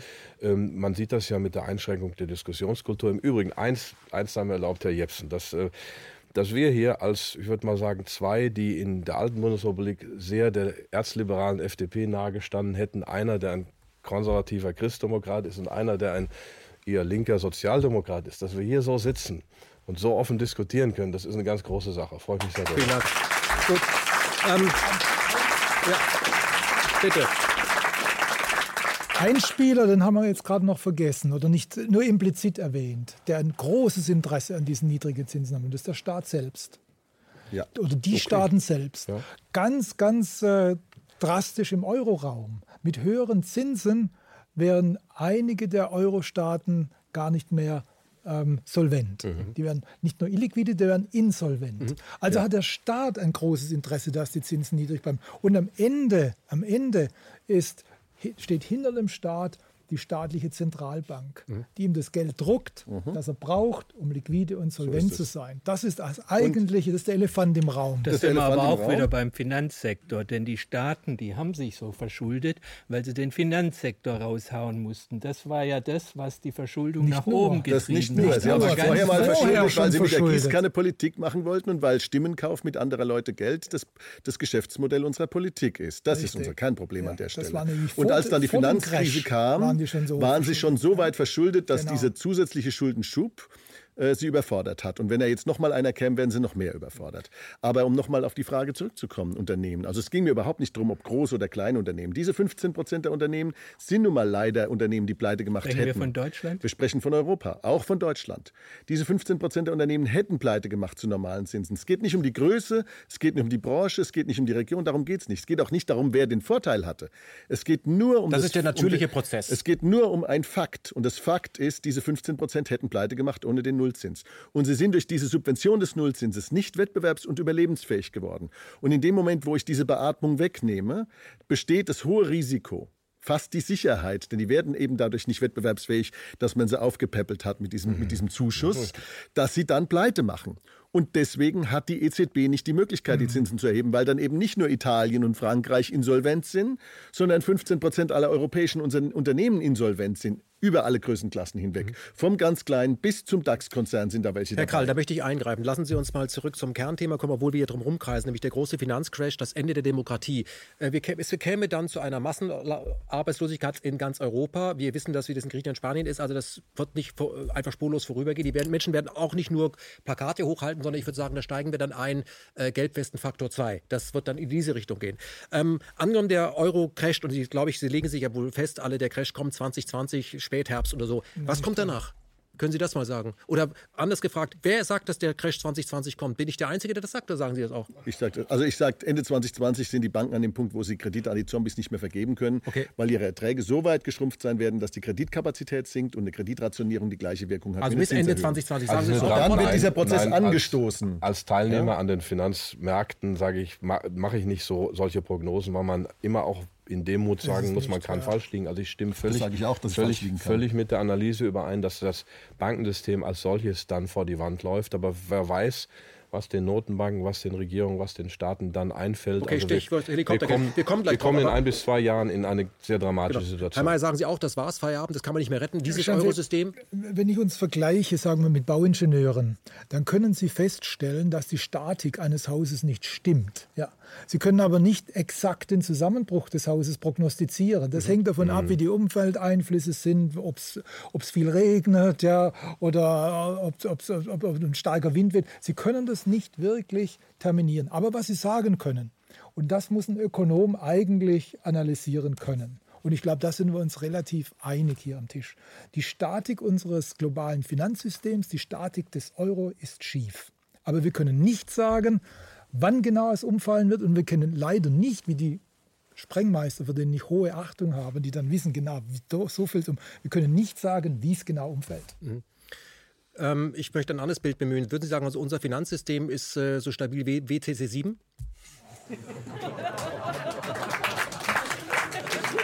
Es hält lange. Sie gucken mich an? Ja, ja. äh, es hält lange, es sind sehr viele Interessen dahinter. Äh, also ich traue mir da kein Urteil zu. Ich würde sagen, der Euro, die Statik ist total schief. Äh, das bricht entweder zusammen aber eine andere Möglichkeit, die ich sehe, sind, dass diese äh, autokratischen bis totalitären Tendenzen einfach stärker werden. Und wenn jemand da durchgreifen kann und vielleicht auch zentral die europäische Regierung bestimmt, dann ist das Problem auch irgendwie weg. Wenn wir da so einen neuen Faschismus kriegen, so einen Eurofaschismus oder sowas, ne, wenn, äh, in, in, Frankreich Le Pen, äh, anderorts auch äh, solche Tendenzen, äh, wie Herr Otte sagte, Tendenzen, dass es sich das Meinungsspektrum verengt äh, und solche Dinge, das, das geht ja doch auf einen neuen Autoritarismus zu. Äh, und, wenn das noch stärker wird, dann kann man damit auch den Euro retten gegen mhm. die Bevölkerung, so wie man den Euro gegen die Bevölkerung eingeführt hat. Das, mhm. das geht schon, aber das ist auch keine schöne Perspektive. An der Sache ist jetzt nur ein Logikbruch drin, nämlich dass der Eurozentralismus jetzt nicht von den populistischen Parteien in Europa betrieben wird, weil die ja den, weil die das Ding auseinandernehmen ja, ja, die, wollen. Das stimmt. Äh, also das der Eurozentralismus, der kommt eher von denen, die jetzt an der, an der, am Ruder ja, sind. Äh, das heißt also, wenn, wenn man also über ein eurozentralistisches mhm. Prinzip die Sache retten will, dann ist das eher von den Parteien zu erwarten, die jetzt in, in, an der Regierung sind. Ähm, eine Frage an Sie alle. Gibt es, nochmal die Frage, gibt es Menschen, äh, Gruppen, Personen, äh, die ein Interesse daran haben, dass die doch äh, immer noch recht starke und als Konkurrenz vielleicht äh, gesehene Währung Euro, dass die einfach vom Tisch gewischt wird. Gibt es da Leute? Selbstverständlich. Also man könnte, ähm, wenn Europa äh, nicht eine verängstigte, marginalisierte Größe wäre auf der Welt. Und, und wir sehen ja, die Polarisierung in Europa geht weiter, der Euro treibt Europa auseinander, wäre diese Wirtschaft natürlich immer noch ganz weit vorne, äh, auch in einem relativ lockeren Staatenverbund. Und, und Natürlich ist in der Geopolitik ist ein Akteur weniger, ist, ist, ist gut. Und Europa ist kein Akteur. Und, und ähm, äh, wenn wir uns in Ruhe so entwickeln könnten, wie es unseren europäischen Werten entspräche, dann stünden wir ganz anders da. Mhm. Herr Otte, da sind wir bei einem, vielleicht bei der großen Diskussion, über der großen Diskussion, die auch in Ihrem Buch verhandelt wird. Man muss ja sehen, dass es, wir haben eine Leitwährung seit Bretton Woods, das ist der US-Dollar. Die Erfindung kommt ja eigentlich von den Nationalsozialisten Halmer Schacht und dann haben das über Großbritannien, Bretton Woods hat gesagt, mal schreiben was anderes rein, nämlich Dollar und dann hat man Gold ersetzt. So lief das ja mit allen äh, Vor- und Nachteilen für das jeweilige Land, was diese Leitwährung ausgibt. Also wenn Sie Öl kaufen wollen, nehmen Sie Dollar, das deckt das. Aber es gibt ja inzwischen auch Staaten, die sich erdreistet haben, äh, ohne äh, angegriffen zu werden, äh, den Dollar, um Öl zu kaufen, abzulösen und Euros zu nehmen. Es gibt Libyen, es gibt ähm, der Irak, die haben das mal mhm. versucht äh, und dann hat man sie halt mhm. besucht wegen Demokratie. Ähm, ja, ich will das gar nicht weiter ausführen. Ähm, gibt es äh, äh Gibt, gibt, es nicht die Möglichkeit für die Europäer zu sagen, okay, wir müssen vielleicht mal darüber hinaus über den Tisch blicken und sagen, es gibt Menschen, konkurrierende äh, Währungen, konkurrierende Wirtschaftsräume, die wollen keine Konkurrenz, also sollten wir, und die können uns danach, haben uns auch in der Hand, wir sollten an dieser Währung festhalten, wir sollten diese Währung retten und wir sollten vielleicht diese, dieses, äh, diese Währung modifizieren. Wir haben ja auch nach dem Elch-Test den Mercedes nicht vom Markt genommen, sondern wir haben ihn modifiziert durch ein Stabilitätssystem. Gibt es nicht die Möglichkeit, hätten, haben wir daran Interesse, sollten wir daran Interesse haben, sagen, wie retten wir den Euro, weil es unsere Währung? Theoretisch geht das das. Ich thematisiere das auch im Buch, das heute am Tag der Aufzeichnung übrigens zum ersten Mal rauskommt. Ist heute wirklich der Erscheinungstag. Ähm, ich thematisiere das im Buch. Wir könnten das machen, äh, ob der Euro wirklich für Europa das Richtige wäre oder ob wir nicht mit verschiedenen Währungen anfangen und woanders anfangen. Also wieder die Krönungstheorie uns äh, zusammenzutun, sei dahingestellt. Nur dann müssen wir nicht beim Euro anfangen, da müssen wir weiter unten anfangen. Dr. Karl spricht äh, im Bezug auf die Europäische Union von einem Apartheid-Wahlrecht wo also das kleinste Land, da brauche ich achtmal weniger Stimmen oder 20 mal weniger Stimmen, um einen, um einen Abgeordneten zu entsenden. Dann haben wir ein Parlament, was faktisch machtlos ist. Wir haben es ähm, durch die Berufung von Superministerin Ursula von der Leyen jetzt gesehen, die auf einmal aus dem Hut gezaubert wurde, also einen völlig dysfunktionalen politischen Prozess. Wir haben die alten Rivalitäten, Frankreich, ähm, eine französische Politik, also Macron, wenn der Europa sagt, meint er natürlich Frankreich, da meint er nichts anderes. Also wir haben leider eine Gemengelage in Europa, die nicht so leicht zu entflechten ist. Aber klar, ähm, äh, Europa muss in irgendeiner Form einen gemeinsamen Weg finden. Nur wie er jetzt läuft, mhm. und da ist viel Arbeit notwendig. Was jetzt läuft, ist falsch. Würden Sie sagen, zurück wieder zu nationalen Währungen? Ähm, oder Währungsblöcke, also ähm, zumindest mal, dass man Nord-Euro, Süd-Euro ging ja mal in den Raum oder eine Eurozone, die atmet, dass also auch mal wieder Länder die Eurozone verlassen können. Das war ja damals 11, 12 nach der Eurokrise durchaus ernsthaft in der Diskussion. Hat man weggebügelt, haben die Eliten weggebügelt, will man nicht hören. Also so eine atmende Eurozone um einen Kerneuro herum, das wäre schon mal ein Fortschritt. Wir sehen ja auch, die Briten sind mit ihrem Geld ja nie eingestiegen. Haben Sie, also sind ja Pfund weiterhin geblieben. Ja, sie wollten, also dann kam Herr Soros, dann gab es die Spekulationen gegen mhm, das genau. Pfund. Also was da genau gelaufen ist, weiß man nicht. Auf jeden Fall sind sie draußen geblieben. Ein paar andere Länder sind weiterhin draußen aus dem, äh, außerhalb des Euro, haben gute Wirtschaften. Also das darf man nicht so ideologisch sehen. Der Euro ist nicht das, was Europa zusammenbringt. Im Gegenteil, wir müssen massiv dran reparieren und auch Länder wieder entlassen, um ihn vielleicht in irgendeiner Form zu, zu, zu halten? Also ich würde es ich würde so verändern, dass man, dass, dass man sagt, wir gehen weg von der Einheitswährung, die sozusagen staatlich übergestülpt wird, hin zu einer Gemeinschaftswährung. Der Euro als Angebot für den Nutzer. Mhm. Und das könnte man dadurch machen, dass man den Euro entpolitisiert, dass man die EZB von den Staaten trennt. Und äh, mir schwebt das so die Idee vor eines digitalen Vollgelds. Das heißt also, Sie gehen her, haben einen Euro, der gedeckt ist durch ähm, Kredite auf der EZB-Bilanz. Von mir aus Staatsanleihen auf der EZB-Bilanz, ja? Vollgeld. Und diesen Euro digitalisieren Sie. Das heißt also. Es gibt ihn also parallel neben den neuen nationalen oder alten nationalen Währungen. Ja, Genau. Nein, es gibt ja jetzt keine alten nationalen Währungen im Euroraum mehr. Aber sie digitalisieren den Euro insofern, als sie den aufstellen ähm, als ähm, über Blockchain handelbar mit einem äh, sozusagen Smart Contract eingebaut, einen Asset Token. Dort schreiben sie rein in diesen Asset Token, wie dieser Euro entstanden ist. Er ist dadurch entstanden, dass die EZB diese ähm, Staatsanleihen auf die Bilanz genommen hat und dann sie nach einer bestimmten Regel ausweitet. Mhm. Aber das ja? bedeutet, wie, wie gleichen Sie trotzdem die unterschiedlichen Volkswirtschaften aus? Die können dann sich diesen Euro benutzen, wenn es ihnen äh, zusagt, also wenn sie damit umgehen können, oder sie können ihre eigenen Währungen ausgeben. Wir hatten diese Debatte in Griechenland. Also doch wieder eine nationale Währung. Aber keine nationale Währung in dem Sinne, dass sie eine nationale Monopolwährung haben, sondern dass sie ähm, Währungen haben für Länder, die mit dieser Gemeinschaftswährung nicht umgehen können, die könnten sich dadurch dann ähm, eine eigene Währung äh, schaffen. Gut, ich versuche mal eine andere Metapher. Also Sie können weiter mit Diesel und Benzin fahren, aber Sie haben, wenn Sie Bock haben, wir haben auch den Tankstellen mit Strom. Ja, wir hatten ja, ja zum Beispiel die Debatte in Griechenland. Ja, wir waren ja da beide involviert. Ja. Ähm, warum sollten, hätten die Griechen damals nicht eine ähm, eigene Währung einführen sollen, neben dem Euro, um damit ein bisschen Luft zu bekommen? Die waren ja wirklich zugeschnürt, ja, und die waren nahe dran. Und dann hat natürlich äh, die Eurogruppe, ne, die Eurogruppe nicht, aber die, die, die, die Staatschefs haben das verhindert.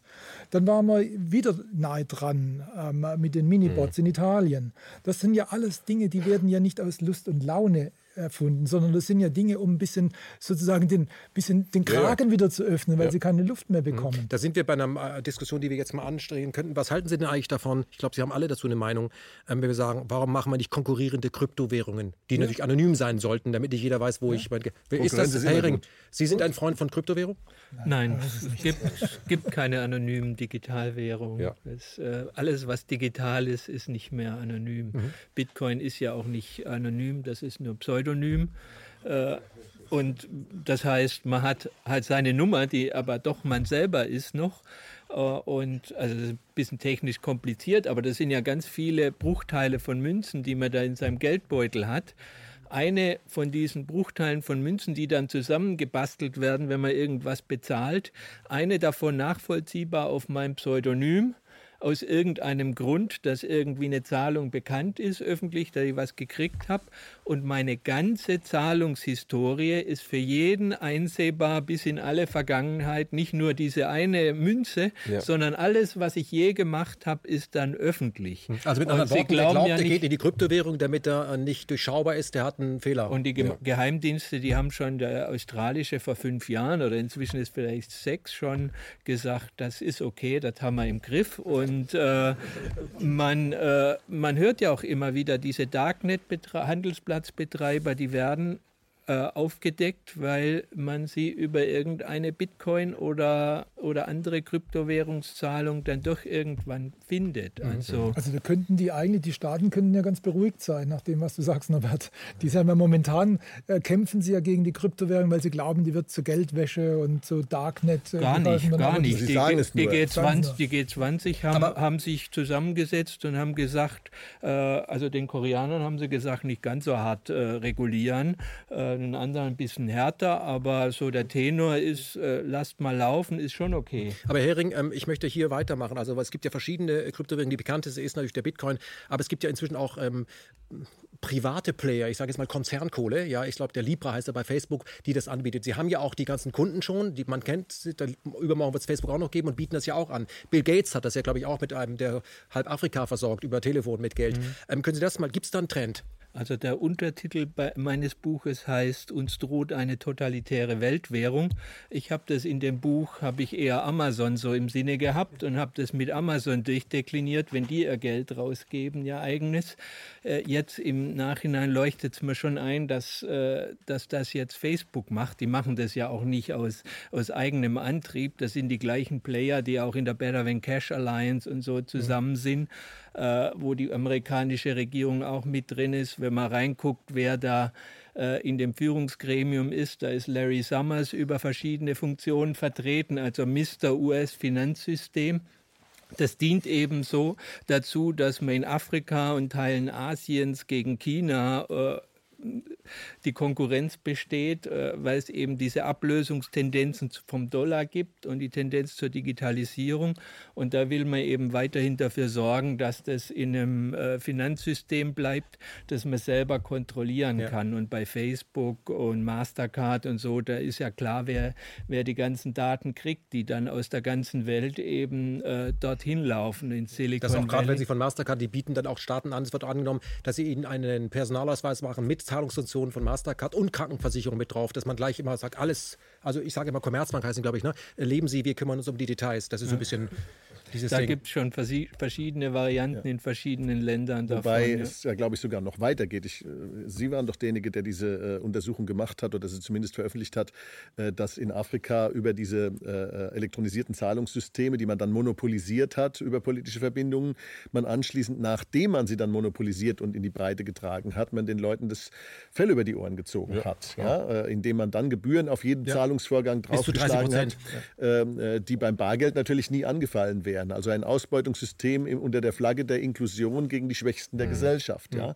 Mhm. Und es ist also es, es, es, es, reicht den Herrschaften nicht, uns alle zu überwachen. Am Ende kriegen wir das Fell über die Ohren gezogen. Mhm. Lassen Sie uns bei diesem Fell über den Ohren äh, ansetzen, Herr Orte, Sie können das gleich vielleicht mal mhm. beantworten.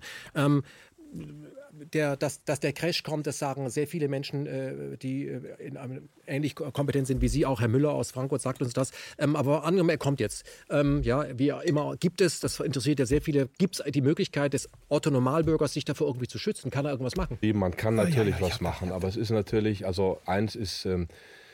Die Deutschen haben zu viel Geld in der Immobilie. Auch die Immobilie ist nicht unbedingt sicher. Also die Immobilie auf dem Lande ist auch nicht unbedingt mehr wertbeständig. Das hat in den 70er Jahren funktioniert mit der Inflation und so weiter. Also ein Großteil unseres Vermögens ist der Immobilie. Also es gehört auch egal wie wenig ist, es gehört nach Möglichkeit eine Streuung dazu, weil ich die meisten sagen, kommt er jetzt, kommt er 2020, kommt er 2021, das ist zu viel gedacht. Das ist Selbstüberschätzung. Wir wissen, dass das System irgendwo an seinen Grenzen ist, dass so ein Crash nicht unwahrscheinlich ist. Also müssen wir sehen, dass wir auf mehreren Beinen stehen. Also ein paar Goldünzen äh, im, äh, im, Garten vergraben oder was auch immer, wo man die hat. Äh, Gold hat noch keinem geschadet. Da kann man ja auch in kleinen Stücklungen kaufen. Dann geht es weiter. Ich habe in der Crash kommt 2006 nichts über Katastrophenschutz geschrieben, weil ich dieses apokalyptische Szenario nicht aufmachen wollte. Mittlerweile seit zwei Jahren gibt es die Hinweise ganz offiziell auf der Webseite des Bundesamtes für Katastrophenschutz. Das zitiere ich hier auch. Ähm, das ist neu. Da haben die anscheinend einen Wachstumsmarkt für sich entdeckt. Und was für den, was, was für, ähm, also einmal gibt es natürlich Investmentgrundsätze, Gold gehört dazu, es gehören auch tatsächlich Aktien dazu. Das ist kein Teufelszeug, das ist Wirtschaftsbeteiligung. Globale Unternehmen oder auch Mittelständler sind Börsen gehandelt, die funktionieren auch irgendwie weiter, auch nach dem Zweiten Weltkrieg, also nach Ende des Zweiten Weltkrieges haben viele Unternehmen weiter funktioniert. Volkskapitalismus war in den 60ern in Deutschland viel weiter verbreitet als heute. Also da muss man sich das im Einzelnen anschauen. Aber das Letzte, was ich sagen oder äh, was ich da in, dieser Reihe anführen möchte, ähm, sind zwei Dinge. Einmal soziales Kapital, das wird völlig unterschätzt. Beziehungen, belastbare Beziehungen. Warum muss es der Urlaub in Thailand sein oder Türkei? Das darf auch mal in Brandenburg sein oder im Allgäu. Vielleicht lernt man da Leute kennen. Ähm, also soziale Beziehungen, Kirchengemeinden, Vereine, was auch immer, ganz wichtig, dass man also Also das ist die beste Währung überhaupt. Ja. Wenn man, wenn man, äh, wenn man, äh, wenn man in Berlin lebt als Single und sagt, es gibt auch noch andere Menschen, die kann ich ruhig mal kennenlernen, das wäre eine Alternative. Das ist auch eine Alternative. Man muss das natürlich ein bisschen auch also strategisch sehen und unter dem sich was wie wo kann ich zu passen, wo wie kann ich mein Netzwerk erweitern. Aber klar, also unter die Leute gehen der Schrebergarten, warum denn nicht, wenn man Spaß dran hat. Ich habe auch einen Garten, da habe ich auch Spaß dran. Ähm, Mache ich nicht ganz alleine, muss ich zugestehen, aber immer wenn ich drin Sie bin. Sie ernten. Ich ernte. Ich, ich sehe auch. Ich sehe auch zwischendurch ähm, nicht immer alles. Es dauert ja, kostet auch viel Zeit. Ähm, und ähm, eine gewisse Gelassenheit. Also wir wissen, dass da vielleicht unschöne Zeiten auf uns zukommen, ähm, sich vorher gedanklich damit beschäftigen, nicht den Kopf in den Sand stecken, nicht in Depression verfallen, auch nicht in Euphorie, das Ding nicht verdrängen. Also irgendwo, wie es Wilhelm Röpke sagen würde, Maß und Mitte bewahren in der, in der Beurteilung dieser Dinge, das ist auch wichtig. Mhm. Also keine Panik verbreiten, das bringt uns auch nichts. Bringt nichts. Mhm. Ähm, ich möchte trotzdem nochmal zurück, dass wir es im Moment im Finanzsystem mit Verwerfung zu tun haben, hat natürlich damit zu tun, dass der größte Player der Dollar ist, aber das ändert sich ein bisschen, wenn man sich die chinesische Volkswirtschaft und ihr Geld anschaut. Ich weiß, die stehen zum Beispiel auch auf tönernen Füßen, aber wer nicht, sage ich jetzt mal? Die Amerikaner? Ähm, ja. Also ich glaube, alle stehen auf tönernen Füßen genau. auf, eine, auf, unterschiedliche Weise. Ja. Also ja. die Chinesen, weil sie sich von den Prinzipien abgewendet haben, die sie äh, durch die Deng-Reformen erfolgreich gemacht haben. Also man geht jetzt wieder mehr Zentralismus, mehr Staatlichkeit, mehr Intervention mhm. ähm, äh, und auch mehr Kontrolle. Die haben also ein klares Ziel, wenn sie gewisser, One Road, One Belt durchsetzen so wollen. Dann dieser Kontrollwahn gegenüber der eigenen Bevölkerung, der sich da auch äh, etabliert hat, äh, das halte ich für eine ganz gefährliche Sache, äh, die letzten Endes Innovationsfähigkeit und Kreativität unterdrücken wird und den langfristigen Erfolg behindert verhindert. Mhm. Und es gibt natürlich das Schattenbankensystem in China, das auch ein riesiges Problem ist, weil da sind gewaltige Mengen an Geld in schlechte Investitionen geflossen, weil der Staat sie gefördert und mhm. gewollt hat. Aber würden Sie äh, mir zustimmen, dass ähm, ja, die Verwerfung auf den Finanzmärkten eben auch das Ergebnis einer, sich, einer veränderten äh, Politik ist oder einer veränderten Welt. Wir haben eine Leitwährung, aber eine multipolare Welt. Ich glaube nicht, dass das äh, grundsätzlich ein Widerspruch in sich ist. Also man, auch eine multipolare Welt kann mit einer Leitwährung klarkommen. Wir hatten eine bipolare Welt, äh, Osten gegen Westen, und der Dollar war trotzdem die Leitwährung. Das war ja auch kein Problem. Mhm. Wir haben aber, aber mit diesem Osten nicht so Handel getrieben. Aber es ist ein fundamentales Problem, wenn die Leitwährung und die andere Währung, die ihr Konkurrenz machen möchte, nämlich der Euro, den Boden verlässt, auf dem gesunde Währungen gedeihen. Ja, und eine gesunde Währung, die muss bestimmte Bedingungen erfüllen. Ähm, und äh, damit sie diese bestimmten Bedingungen erfüllen kann, muss die, müssen die, die für die Währung Verantwortung tragen, ähm, ich sag mal, sehr ähm, fokussiert sein. Sie dürfen sich nicht von anderen Zielen ablenken lassen. Und sowohl die FED als auch die EZB haben zu viele andere Ziele, die sie mitverfolgen müssen, als dass sie in der Lage wären, in diesem Zielkonflikt eine ordentliche Währung uns zu geben. Das mhm. ist unser Kernproblem. Herr Otte, ist es nicht auch unser Kernproblem, dass wir nicht akzeptieren wollen, dass der Dollar eine unter vielen Währungen sein wird? Eine, die mitleitet, aber es wird eben auch jetzt die chinesische Währung sein, die dann auch noch leitet? Naja, wir haben ja eine ähm, Weltwirtschaftsordnung, in der die Staaten immer aggressiver auftreten, auch die USA. die Hälfte der Welt ist mittlerweile, ich übertreibe, mit Sanktionen belegt. Russland, Syrien, wo die Bevölkerung leidet, Venezuela, Nordkorea. Also dieser Sanktionswahn, der greift um sich. Gleichzeitig dann eben der Versuch, über elektronische Währung Kontrolle in Afrika und so weiter zu sichern. Das heißt, die wirtschaftliche Konkurrenz, Sie sprachen eben von, von Marktkonkurrenz, von Schlange, von Gewalt, also die Gewaltkonkurrenz, die aktiv, das aktive Eingreifen von Staaten, um wirtschaftliche Interessen zu befördern, ist in einer Gewaltspirale. Und das schon seit 10, 15 Jahren, seit eigentlich 9-11, vielleicht auch schon vorher, wie auch immer. Auf jeden Fall hat sich diese Tendenz, dass ähm, die Welt in, in, in, in einer Gewaltkonkurrenz um Ressourcen ist, verschärft. Wir sehen das nicht so, es wird das etwas verbrämt. Und ähm, in der Tat haben wir, ich, ich gebe drei Szenarien in meinem Buch äh, für die Zukunft. Ähm, man könnte also Szenario 1 nehmen, ein, ein echter Krieg. Der ist nicht äh, von der Hand zu weisen. Man muss sich mit dem Szenario beschäftigen, gedanklich, um es zu verhindern. Macht auch der Graham Allison von, von der Harvard University, ja. gesagt hat, Amerika und die USA, äh, äh, die USA und China sind auf Kriegskurs. Wir müssen darüber nachdenken, um es zu vermeiden. Dienen diese 2% Aufrüstung äh, in Deutschland auch dazu, sich fit zu machen für die nächste Front? Naja, wofür weiß man nicht, könnte sein, will das jetzt gar nicht vermuten. Kann schon sein, dass man die Verbündeten einbeziehen will. Szenario 2 ist ein neuer kalter Krieg ein westlicher, amerikanisch-europäischer Block, amerikanisch dominiert, gegen einen chinesisch dominierten Block mit Russland und, und Indien als Unbekannten. Und das Dritte, das ist mein Hoffnungsszenario, aber da muss viel passieren, ist, ist eine multipolare Weltordnung, in der Europa sich tatsächlich emanzipiert. Das wäre mein, mein Traum-Szenario. Mhm. Ähm, wir müssen schauen, wo es hingeht, aber diese Dinge sind im Umbruch und ähm, mein... Ähm, Professor an der Princeton University, der Robert Gilpin, äh, der hat immer gesagt, also wenn die Zentralmacht im Weltsystem bedroht ist, also wenn da eine neue Macht aufkommt, und das war um 1900 so, das war vorher zwischen England und Holland so. Bei 19, den Griechen? 19, Sparta, Athen, Sparta, Athen, Sparta dann wird es dann wird's ganz brenzlig. Und jetzt haben wir eben diese Rivalität äh, China, USA und die ist brenzlig. Die ist brenzlig, da darf man sich nichts in die Tasche lügen. Aber äh, man kann natürlich an, an Szenarien basteln, wie wir das hinbekommen. Lassen Sie uns an dieser Stelle über den mächtigsten oder ohnmächtigsten Mann der Welt sprechen. Ähm, welches, wie, wie, wie, beurteilen Sie das äh, Verhalten Donald Trump? Naja, es war das letzte Mal, das ist jetzt auch schon über zwei Jahre her oder zweieinhalb, dass ich in öffentlich-rechtliche Talkshows eingeladen wurde zu dem Thema Donald Trump. Das waren große Talkshows, weil ich gesagt habe, das ist an dem Mann ist viel Licht und viel Schatten. Er ist aber nicht der Alleinschuldige für das, was auf der Welt passiert. Donald Trump ist erstmal ein Immobilienhai.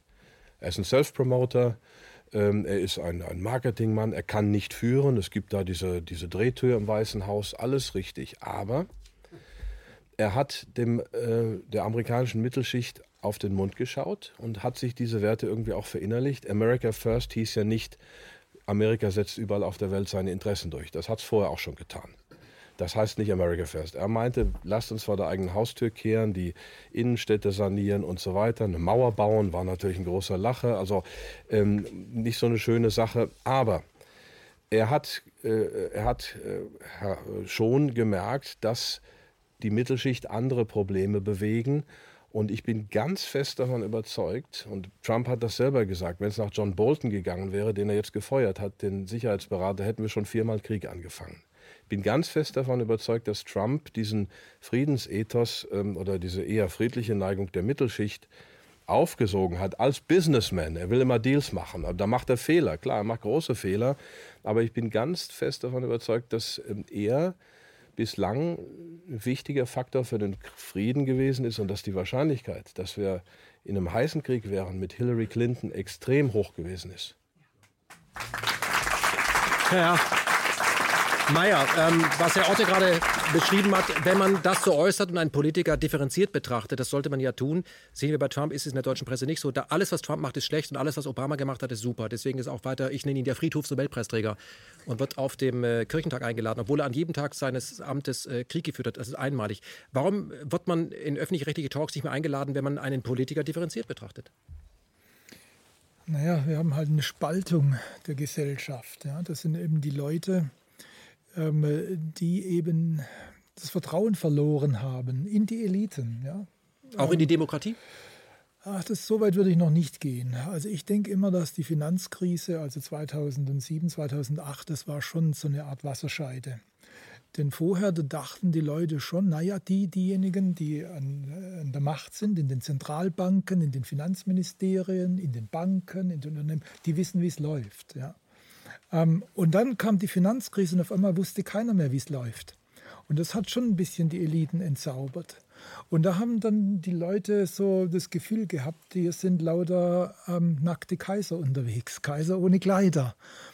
Und da haben sie sich, äh, dann, dann, kam dieses Misstrauen auf. Ja? Und natürlich erzeugt das eine Gegenreaktion derjenigen, die jetzt, äh, denen nicht mehr vertraut wird, die sagen, nee, nee, das, ihr seid ja, ihr, ihr habt ja nicht recht, ist, ihr, ihr, seid ja irgendwie auf dem falschen Dampfer. Und, und so kriegen sie eigentlich eine Teilung äh, der Gesellschaft. Und ich glaube, um was, äh, auf das zurückzukommen, was Herr Otis sagte, Trump ist eigentlich ähm, eher so ein, äh, ein Symptom dieser, dieser Entwicklung, ja? also ein deutlich sichtbares Symptom dieser Entwicklung.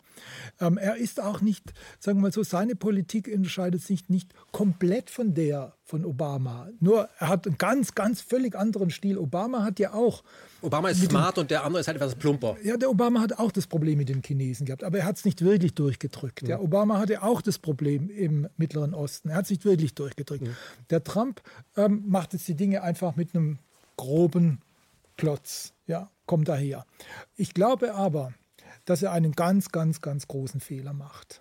Ja, dieses America First, dieser Rückzug der Amerikaner auf ihren eigenen Kontinent ist nicht gut für die Welt. Ähm, ist insofern nicht gut für die Welt, als er dann eben natürliche Alliierte und Europa wäre ein natürlicher Alliierter der USA. Rechtsstaatlichkeit, liberale Gesellschaft. Also ähnliche Werte. Ja, ähnliche, ähnliche Werte. Das gibt er preis. Und das erinnert mich ehrlich gesagt ein bisschen ähm, an die amerikanische Regierung nach dem Ersten Weltkrieg, Wilson. Die zogen sich zurück aus Europa, die zogen sich zurück aus der Welt und die Welt kam dann nicht mehr mit sich selbst zurecht. Und ich glaube, dass die Zerstörung der von den Amerikanern nach dem Zweiten Weltkrieg geschaffenen Weltordnung, also dazu gehören Welthandelsorganisation, dazu gehören alle diese, diese Dinge, die die Amerikaner aufgebaut haben, die sehr wichtig waren meines Erachtens zur ähm, Errichtung einer stabilen westlichen, ähm, westlichen Region. Ja, das setzt er eigentlich jetzt äh, no, ohne Not zerstört er das. Ähm, man kann natürlich sagen, all das haben die Amerikaner nicht getan aus reiner Selbstlosigkeit, sondern weil natürlich, sie davon profitiert haben. Wird, das, das, ist aber, ja, aber auch, das ist ja in Ordnung, oder? Und es war ja auch nicht ohne Not. Ich meine, mit diesem äh, alten System, das haben die Chinesen halt für sich genutzt. Äh, da sind sie sehr gut drin.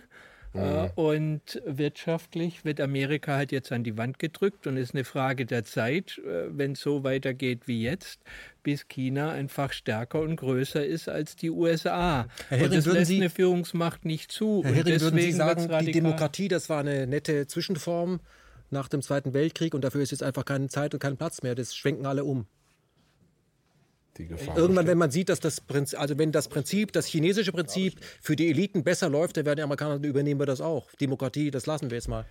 äh, ich, ich würde jetzt nicht gleich die Demokratie abschreiben. Das ist ja auch äh, alles graduell so richtig. Äh, so richtig als Volkswirtschaft wird es ja sowieso nie äh, geübt. Äh, was ich sehe, ist einfach, dass es repressiver wird. Ähnlich ja. wie Herr Otte, mhm. der hat es ein bisschen freundlicher ausgedrückt, aber es gibt halt dieses Misstrauen, es gibt Widerstand. Es gab Occupy Wall Street, das wurde sehr, sehr ernst genommen, war sehr kritisch, weil so diese, das hat die fin Finanzialisierung und diese Herrschaft äh, ja. der Finanzbranche über die Politik frontal angegriffen. Äh, das wurde ziemlich ruppig äh, beseitigt und das, was da eben noch an Widerstand da ist jetzt, das wird eben auch so angegangen. Es, es geht einfach ruppiger zu, hm. es wird repressiv. Würden Sie sagen, also, was wir im Moment haben, das ist der Stresstest für die Demokratie? Also, dass wir die endlich einführen oder komplett das, abschaffen? Äh, ja, das wird, es wird hoffentlich nicht komplett, äh, also in die eine Richtung dürfte schon gehen, aber wird auch nicht passieren, dass wir jetzt plötzlich komplette Demokratie bekommen. Ich hoffe halt, dass, äh, dass es nicht totalitär wird. Ja. Ich würde da aber nochmal, vielleicht, dass wir da präzise sind.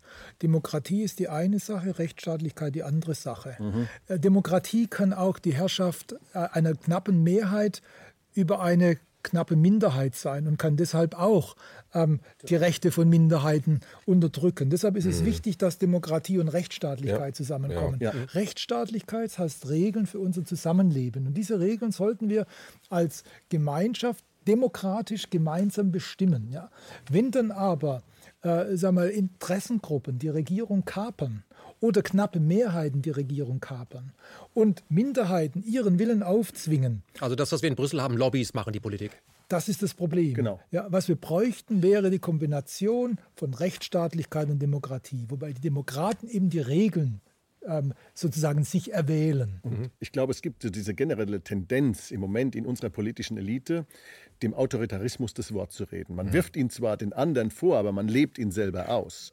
Und äh, wenn man sich mal, also Sie, Sie haben nach, nach Trump gefragt, ich glaube, es ist gar nicht so sehr die Frage öffentlich-rechtliches Fernsehen versus Trump. Ich glaube, es ist mehr die Frage öffentlich-rechtliches Fernsehen gegen alle, die sich nicht in so ein, bestimmten, in so ein mhm. bestimmtes Schema einordnen. Ja. Und das hat was damit zu tun, dass heute ein Satz gilt, den Bert Brecht mal 1953 äh, geschrieben hat. Er hat damals geschrieben, im, äh, nach dem Volksaufstand oder während des Volksaufstandes in der damaligen DDR, das Volk hat sich das Vertrauen der Regierung verscherzt. ja? Wäre es da nicht besser, die Regierung löste das Volk auf und wählte ein neues? So hat er es damals geschrieben. Und das ist, glaube ich, heute unser Grundproblem. Wir haben eine, ja. wir haben eine politische Elite ähm, mit ihrem Staatsfernsehen zusammen, die sich weitgehend von großen Teilen des Volkes entfremdet hat. Und alles, was da sich nicht einordnet, wird dann boykottiert. Also es ist ja nicht nur Trump, der irgendwie dann ständig lächerlich gemacht wird. Auch ein Boris Johnson, der übrigens mhm. im Moment mit seiner Verhandlungsführung in Brüssel denen die Hosen runtergezogen hat nach allen Regeln der Kunst, auch wenn es hier im Fernsehen überhaupt nicht ankommt, wird lächerlich gemacht. Obwohl er einer der intelligentesten Politiker in ganz Europa ist, ähm, der eine Schulbildung und Universitätsbildung hat, da könnten sich einige hier in Berlin mal was von abschneiden. Ein, ein Ein Orban wird nur noch als Diktator apostrophiert, obwohl er, die, obwohl er von der überwiegenden Mehrheit seiner Landsleute gewählt worden ist. Mhm. Ein Salvini wird als Quasi-Diktator äh, bei uns dargestellt und lächerlich gemacht. Einen brasilianischen Präsidenten gewählt mit der überwältigenden Mehrheit seiner, Lands, äh, seiner, seiner der Stimmen seiner Landsleute, den kriegt man nicht äh, serviert bei uns im, im, Fernsehen den Namen Bolsonaro ohne den erklärenden Zusatz rechtsradikal. Mhm. Also im Grunde genommen. Aber wir haben Partner in Riyadh. Ähm, wir haben einen Partner in Riyadh, wir haben bestimmt auch Partner in Peking, wir haben wahrscheinlich auch Partner Partner im Kongo. Ja, dort wird Kobold abgebaut. Ja, also ähm, das, das, das ganze, äh, äh, die ganze Gemengelage, die ist ein bisschen entgleist. Und wenn man so den ein oder anderen aus unserer politischen Klasse reden hört, äh, wie toll das Modell China ist, wo schneller entschieden wird und wo weniger diskutiert wird, da muss man sich dann schon fragen, wer entfremdet sich da eigentlich gerade von wem? Und das ist, glaube ich, eine unserer Grundfragen, die wir stellen. Und ja, die Demokratie ist im Stresstest. Und ich bin, der, ich bin persönlich der festen Überzeugung, dass die kommende Krise diese, diesen Stresstest auf die Spitze treiben wird. Und dann wird sich zeigen, ob Rechtsstaatlichkeit, und darum geht es letzten Endes, dass, ob wir alle vor dem Gesetz gleich sind. Rechtsstaatlichkeit, das ist der Punkt, ob diese Rechtsstaatlichkeit sich durchsetzt. Wenn das der Fall ist, dann werden wir unsere Demokratie verteidigen. Und wenn das nicht der Fall ist, dann werden wir den Kampf verlieren. Hm. Herr Krall, ich möchte auf etwas kommen, womit wir jeden Tag als Medienschaffende zu tun haben. Es gibt zu jedem Thema nur noch eine richtige Meinung und wer sich der nicht anschließt, die der Mainstream im Mainstream vorgibt, dann werden diejenigen eisenhart von allen Seiten bekämpft. Ähm, äh, also erstens zu Trump redet man, zu Orban redet man, zu Griechenland haben wir alle eine klare Meinung. Putin ist vollkommen klar, da muss man sich dafür oder dagegen entscheiden und natürlich auch, was das Klima angeht. Das hat natürlich auch mit dem, ähm, ja, mit dem Verfall äh, des Informationsmonopols des Staates zu tun. Zum ersten Mal kommen eben auch nicht staatlich vorgefütterte, vororganisierte, ausgewählte äh, Player mit in den Markt und äh, kommen den Regierenden mit Argumenten, wo man sagt, muss das sein? Das stört so ein bisschen, das ist ein Argument. Ähm, wo, wo, sehen Sie denn, wo driftet denn diese Gesellschaft hin? Weil wir, wir brauchen ja gar nicht an die Front zu gehen, ja, wir müssen nicht nach Syrien fahren. Wir leben, erleben das ja auch äh, in den Familien, in den Bundesländern, dass sich die Menschen wegen Kleinigkeiten an die Gurgel gehen. Ähm, ist, das, ist das der Anfang, wo Sie merken, ah, wenn das jetzt schon so losgeht, da brauchen wir eigentlich gar nicht auf den, auf den Währungscrash warten. Das haben wir eigentlich schon. Also ich teile Ihre Beobachtung, aber nicht Ihre Ursachendiagnose. Es ist nicht so, dass jetzt zum ersten Mal das Monopol verloren gegangen wäre, sondern es ist so, dass wir zum ersten Mal ein Monopol erleben. Früher war es nämlich so, dass wir eine sehr viel gespaltenere Presse hatten. Also wir hatten auf der einen Seite in der, im öffentlich-rechtlichen Rundfunk hielt sich die Sache die Waage so lange, mhm. wie äh, SPD auf der einen und CDU, CSU auf der anderen Seite an unterschiedlichen Enden des politischen Taus gezogen haben. Der eine auf der linken, der andere auf der rechten Seite. Mit dem jeweiligen und das hat sich überall, wo dann sozusagen nach Proports entschieden wurde, ob das im Verfassungsgericht war oder im öffentlich-rechtlichen Fernsehen oder sonst wo, hat sich das, hat das zu gewissen Gleichgewichten geführt. In der, in der privaten Presse war es so, da gab es einerseits die Presse, die äh, eher der SPD nahestand, dann gab es die Presse, äh, vor allen Dingen Springer und, äh, äh und FAZ, die eher so liberal-konservativ orientiert war. Es gab also auch da eine ganz klare äh, Frontlinie, wenn Sie so wollen. Und die war gut. Und zwar deswegen, weil sie die Diskussion befeuert hat. Und heute haben wir eine Monokultur, im Wesentlichen unter den Mainstream-Medien, nicht nur unter den Staatsmedien, sondern eine Mon Monokultur. Und diese Monokultur ist das, was uns so schlecht tut.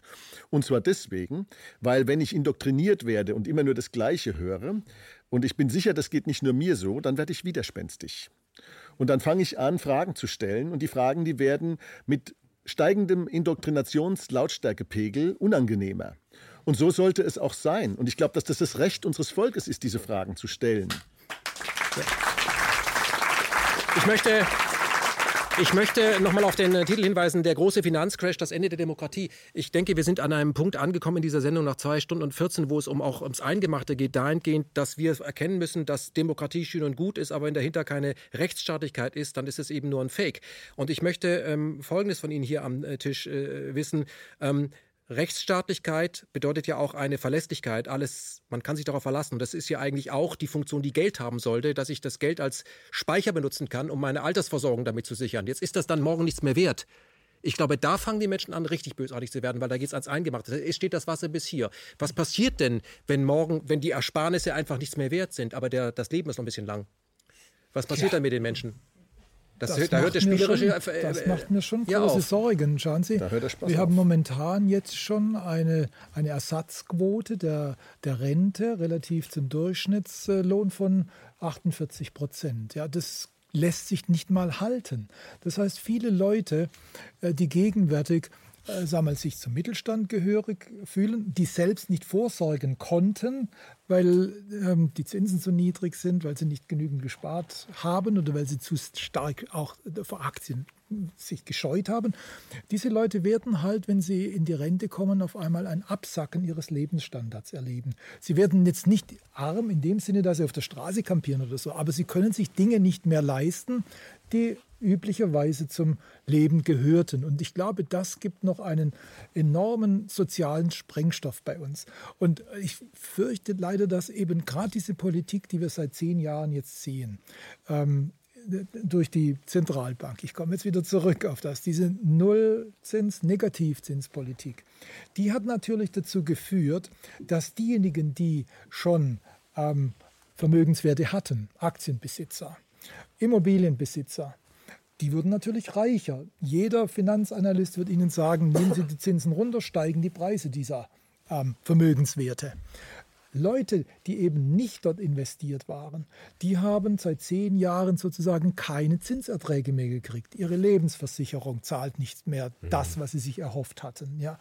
Das Sparbuch bringt keine Zinsen mehr. Die Leute, die sich auf diese Art der Altersvorsorge verlassen haben, die schauen in die Röhre. Und ich glaube, das wird noch ein großes Problem für uns werden, wenn die Babyboomers dann, die also davon betroffen sind, wenn die dann in die Rente gehen und auf einmal mhm. die Konsequenzen dieser Politik sehen. Also auch eine Altersarmut, mit der natürlich auch das Aggressionspotenzial des Otto-Normalbürgers steigt. Weil ich sehe es zum Beispiel immer in, in ja. Berlin, also Rosenthaler Platz zum Beispiel, wo ja. ich häufiger bin. Vor zehn Jahren war das so, kam alle 20 Minuten mal jemand vorbei und hat in diese Mülltonne geguckt und eine mhm. Flasche mitgenommen. Und jetzt sehe ich es alle drei Minuten und die mhm. Flasche ja. wird noch geleert. Da sage ich mir, okay, hier findet etwas statt. Ich glaube, es ist, nicht die, es ist nicht die absolute Armut. Da werden wir Wege finden, so mit äh, in unserem Sozialstaat, die das ein bisschen abfedert. Ja. Sondern ich glaube, es ist der, die relative Armut. Wenn jemand, der bisher sich als äh, Mittelstandsangehöriger gefühlt hat, auf einmal absackt. Das, also das diese Hypothese, das, dass wir da Wege finden werden, die setzt voraus, dass es nicht richtig knallt. Wenn es aber so richtig kracht in der Wirtschaft, dann fürchte ich, dass wir diese Wege nicht finden werden und dass dann wirklich in der Tat Menschen in der absoluten Armut landen. Und das ist etwas, wo wir uns Gedanken drüber machen müssen. Und zwar nicht erst dann, wenn es passiert, sondern wir müssen uns jetzt Gedanken drüber machen, wie organisieren wir Wirtschaft und Gesellschaft nach einer Krise und bringen dieses Land möglichst schnell wieder auf Wachstumskurs, damit man die dann unweigerlich entstehende Armut möglichst schnell wieder abbauen kann. Mhm. Und wenn man also Wachstum ist auch so ein Ding. Unser Problem ist die massive und massiv zugenommene Ungleichverteilung. Dafür brauche ich erstmal kein Wachstum, um das zu ändern, sondern dafür muss ich das, was da ist, anders verteilen. Der Verteilerschlüssel stimmt. Aber ich, ich möchte auch auf auf das zurückkommen, dass die Zentralbanken und die Nullzinspolitik verantwortlich sind für Altersarmut und für diese Spaltung. Das Problem sehe ich auch so.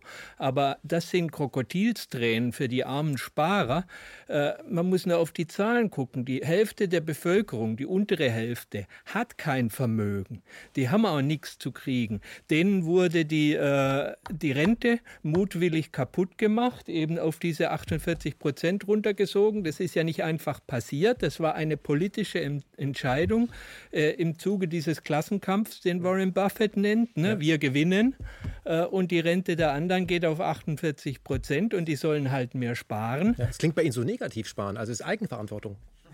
Also, nein, ja, ja man muss ja was haben. Es ist immer schön, wenn man Dinge nimmt. Also die Hälfte hat kein Vermögen. Mhm. Die nächsten 20 Prozent haben ein bisschen was auf dem Konto und äh, hätten auch ein bisschen was von der Lebensversicherung gekriegt, aber auch nicht viel. Das reißt es nicht raus. Äh, und dann wird es bei den obersten äh, 2030 richtig interessant bei den obersten fünf. Äh, da wird es dann mal interessant und die kriegen tatsächlich von der Zentralbank. Aber das Problem sind nicht die niedrigen Zinsen, sondern das Problem ist, was mit dem Geld passiert, dass das eben nur in die Spekulation geht. Das Problem sind die, äh, ist die gesetzliche Rente, die kaputt gemacht wurde. Also das ist irgendwie Ablenkungsmanöver, also da auf die Zentralbank Dinge nebeneinander zu stellen und dann so zu tun, als würden sie miteinander zusammenhängen. Das ist aber nicht immer, das ist aber nicht immer so. Ich glaube, dass das Rentenproblem, dass wir haben ein Renten, wir haben ein Problem mit unserer Rentenversicherung. So viel ist klar. Und 48 Prozent hat mit in Anführungszeichen sozialer Gerechtigkeit und Einzahlungsgerechtigkeit nicht, viel zu, tun. nicht viel zu tun. Und zwar deswegen, weil die Leute noch nicht mal mehr das rauskriegen, was sie eingezahlt haben. Der Grund dafür liegt aber nicht äh, darin, dass äh, wir dieses Zinsproblem haben, wo wir die Reichen reicher gemacht haben, was eine Ungerechtigkeit ist. Da bin ich völlig bei Ihnen. Das müsste man also, das, das, das ist im Grunde genommen die, ja, ja. die Top-Ungerechtigkeit mit einer politischen Maßnahme von unten nach oben umzuverteilen. Also äh, kontraintuitiver geht es ja gar nicht mehr, aber das ist nicht die, die, Ursache für das Versagen unseres Rentensystems. Die Ursache für, den, für, das Versagen unseres Rentensystems ist, dass es sich um ein Ponzi-Schema handelt, um ein Pyramidenschema, das in seiner Konstruktion Fehler, auch Fehler aufweist, genau wie der Euro eine Fehlkonstruktion ist, ist auch unser Rentensystem eine Fehlkonstruktion. Und zwar deswegen, weil unser Rentensystem Anreize dazu setzt, die zur demografischen Katastrophe führen, weil jeder glaubt, andere Leute Kinder bezahlen seine Rente. Und wenn das, wenn das jeder glaubt, dann kriegen die Leute keine Kinder mehr, weil sie sich auf die Stabilität des Systems verlassen. Wenn aber das Kinderkriegen Stabilitätsvoraussetzung für das System ist, dann beißt sich die Katze in den Schwanz und das System kann nicht funktionieren. Und jedes Pyramidenschema bricht irgendwann zusammen. Und das ist die tiefere Ursache, warum unser Rentensystem krankt. Also äh, unser Geldsystem ist krank und wir müssen auch diese Umverteilung durch den Nullzins an die superreichen Spekulanten, und das sind übrigens nicht die Top 5 Prozent, das sind die Top 0,01 Prozent, die das da bekommen. Und da reden wir nicht über Millionen, da reden wir über Hunderte von Milliarden, ja, die da umverteilt werden nach oben. Das müssen wir ändern. Das ist, ein, das ist eine fundamentale Ungerechtigkeit. Aber unser Rentensystem zu reparieren, von der Pflicht werden wir nicht dadurch entbunden, dass wir dieses Problem lösen. Aber, aber das aber ist, also ich stimme da überhaupt nicht zu. Seit die Rente eingeführt wurde, ist ist die Bevölkerung gealtert, ist, äh, hatten wir Bevölkerungsschwund. Das ist ganz normal, das haben wir schon sehr lange. Wenn die Produktivität steigt, kann das auch gehen. Äh, das ist nicht immer problemlos. Aber was mit der Rente gemacht wurde, war einfach mutwillig, weil es wurde die gesetzliche Rente gesenkt und gesagt, dafür subventionieren wir jetzt Riester-Rente und anderes. Mit staatlichem Geld wurde subventioniert die Versicherungsbranche Hat und die ziemlich verdient. Und wenn man sich mal anschaut, und, wie viel und, die und, kommen und, raus. und wir sollten das, was wir äh, weniger über die gesetzliche Rente kriegen, durch zusätzliches Sparen ausgleichen. Hätte der Staat darauf verzichtet und das Geld, was er in Subventionierung der Versicherungsbranche gesteckt hätte, in das Rentensystem gesteckt, wären jetzt alle besser dran. Die Rente hätte ein viel kleineres Problem und der Versicherungsbranche. Nee, wären nicht alle besser dran, weil der Staat es anderweitig ausgegeben hätte. Ja, ich ich würde noch mal auf zwei Aspekte jetzt äh, bei dieser Altersversorgungsthematik und den Zinsen zurückkommen. Das erste ist Riester, du hast es schon erwähnt. Mit dem Nullzins war der Riester tot. Ja. Ja. Denn ähm, den Zins brauchten sie bei Riester, um sozusagen die künftigen Verpflichtungen abzudiskontieren. Da wurde also etwas, etwas Raum geschaffen, wo sie in die Aktien reingehen konnten, wo dann der Riester sich rentieren sollte. Mit Nullzins war er tot.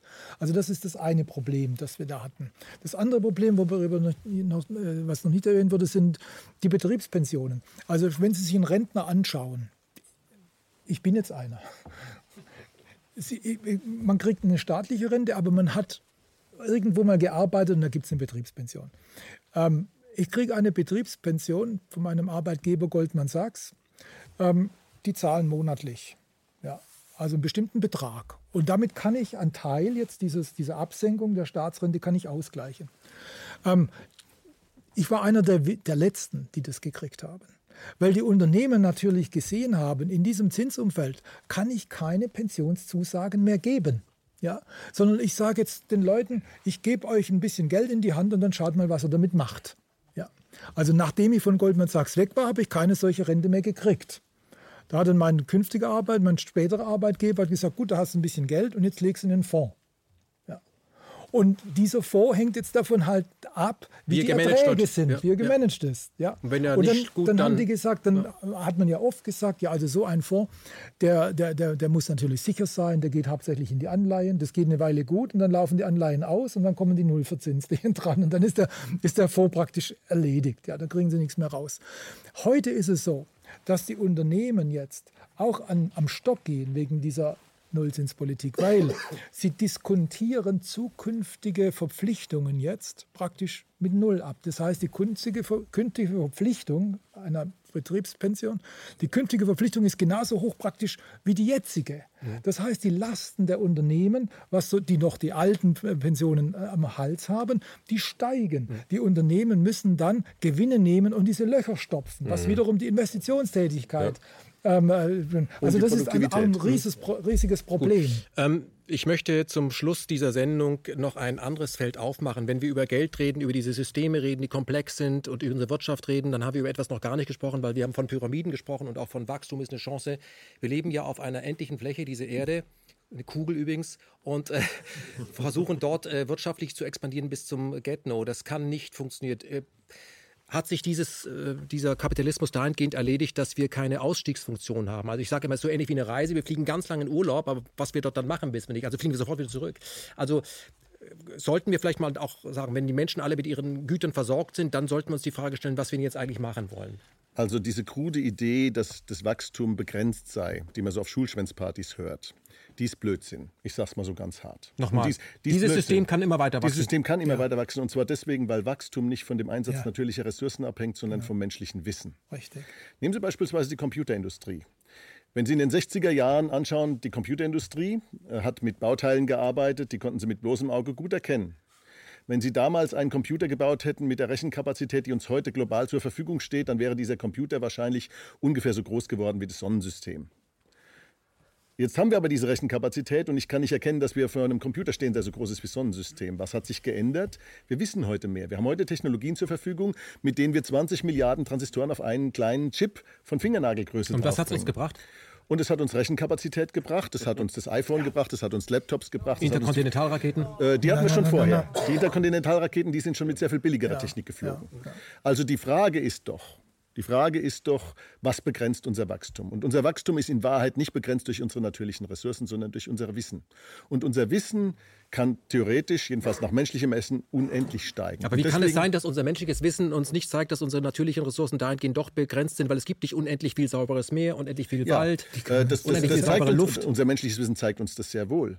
Und das ist ganz einfach so, dass wenn wir eine Verknappung von etwas erleben und die im Markt dann sozusagen entstehen Preissignale im Markt. Das hat man 1973 und 1979 die Ölkrise. Die Ölkrise war insofern eine gute Sache, rückblickend, weil sie uns gezeigt hat, dass Öl eben nicht ewig zu zwei Dollar pro Barrel zu haben ist und dass wir unsere Wirtschaft, unser Wirtschaftswachstum nicht darauf einstellen können, dass 5% Wirtschaftswachstum gleich 8% mehr Ölverbrauch. Dass es so nicht funktioniert. Was haben wir gemacht? Wir haben Technologien entwickelt und haben das Wachstum vom Ölverbrauch entkoppelt.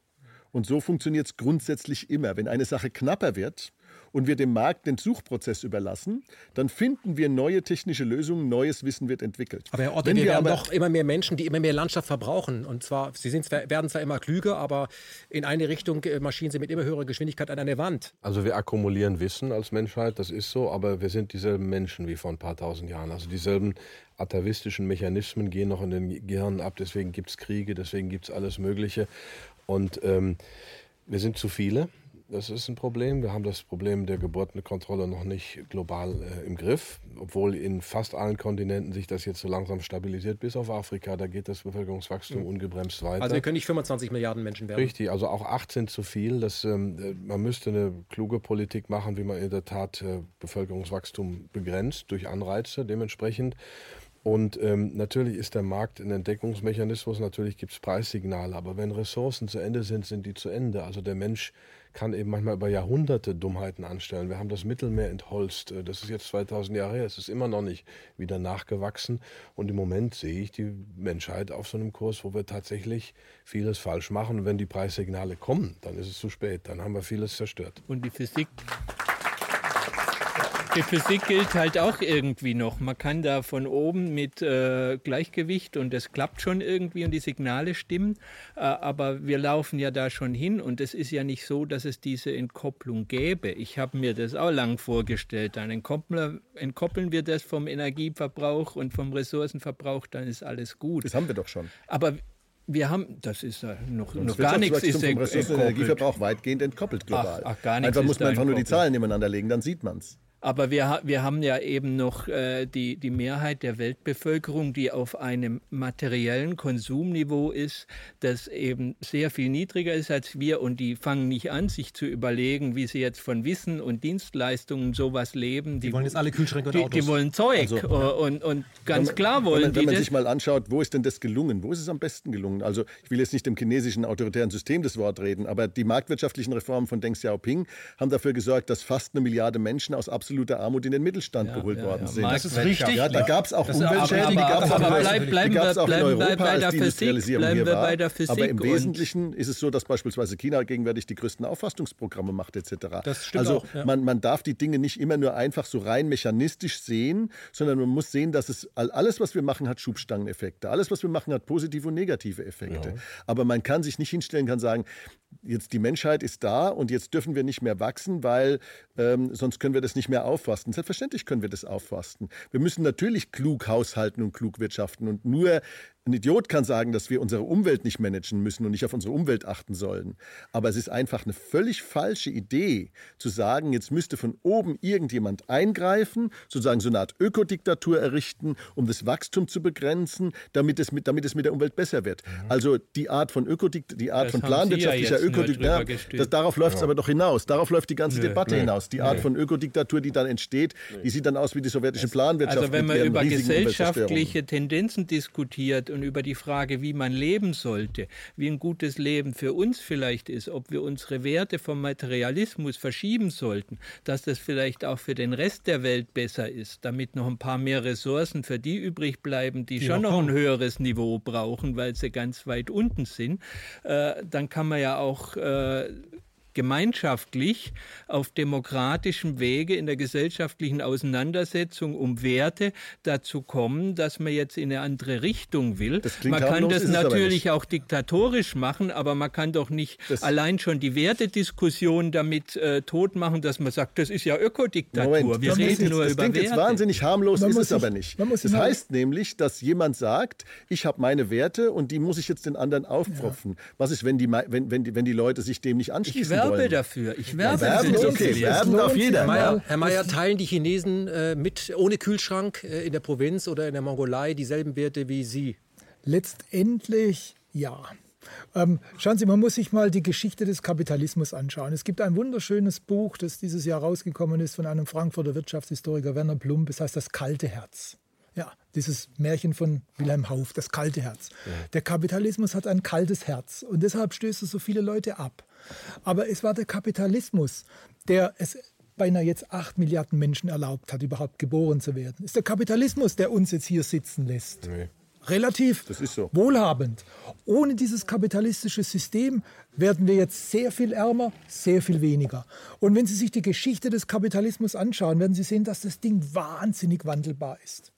Wahnsinnig also was ich, wo ich Ihnen recht gebe, der Kapitalismus ist ein System, was äh, sehr, sehr flexibel ist. Aber ich würde nicht sagen, flexibel. dass der Kapitalismus dafür gesorgt hat, dass hier Menschen sitzen und ich glaube, aber das natürlich. war erstmal Liebe und Sex und dann waren die da. Aber das konnten die und im jeweiligen System, äh, das könnten sie, die nur überleben. Gehabt, Na, ich, man konnte auch im nicht-kapitalistischen nicht Gesellschaft hat es auch schon zu essen gegeben, aber ich gebe recht, es gibt Konsumgüter in größerer Auswahl zu anderen Kursen im Kapitalismus, aber Sie werden mir doch zustimmen, ähm, da sind wir wieder beim kalten Herz. Ich meine, es spricht sich leicht, äh, über Verzicht zu reden, wenn man selbst schon viel hat und das ein bisschen ja, satt ist. So Jetzt ist, ist gerade die Askete total genau, angesagt, aber genau. bitte, ich bin Öko und hole mir meine Kiwis von irgendwo. Das kennen wir ja, ja schon. Und habe dann die Süddeutsch, süddeutschen Zahnarzteltern irgendwo. Ja. So. Und gehe aber zu Extinction Rebellion oder FFF und sage, wir müssen was fürs Klima tun. Genau, und die Eltern haben in Schiffe investiert. Das SUV um ähm, das gibt es ja alles. Mhm. So. Aber ähm, wie, wie, wie, können wir denn sagen, können wir aus dem, vom Kapitalismus, ähm, können wir was retten? Können wir vom Gas geben, sagen, was ist daran gut? Müssen wir immer alles über Bord werfen? Was ist daran gut? Was nehmen wir mit? Und was, womit sollten wir aufhören? aufhören. Kann man nicht darüber reden?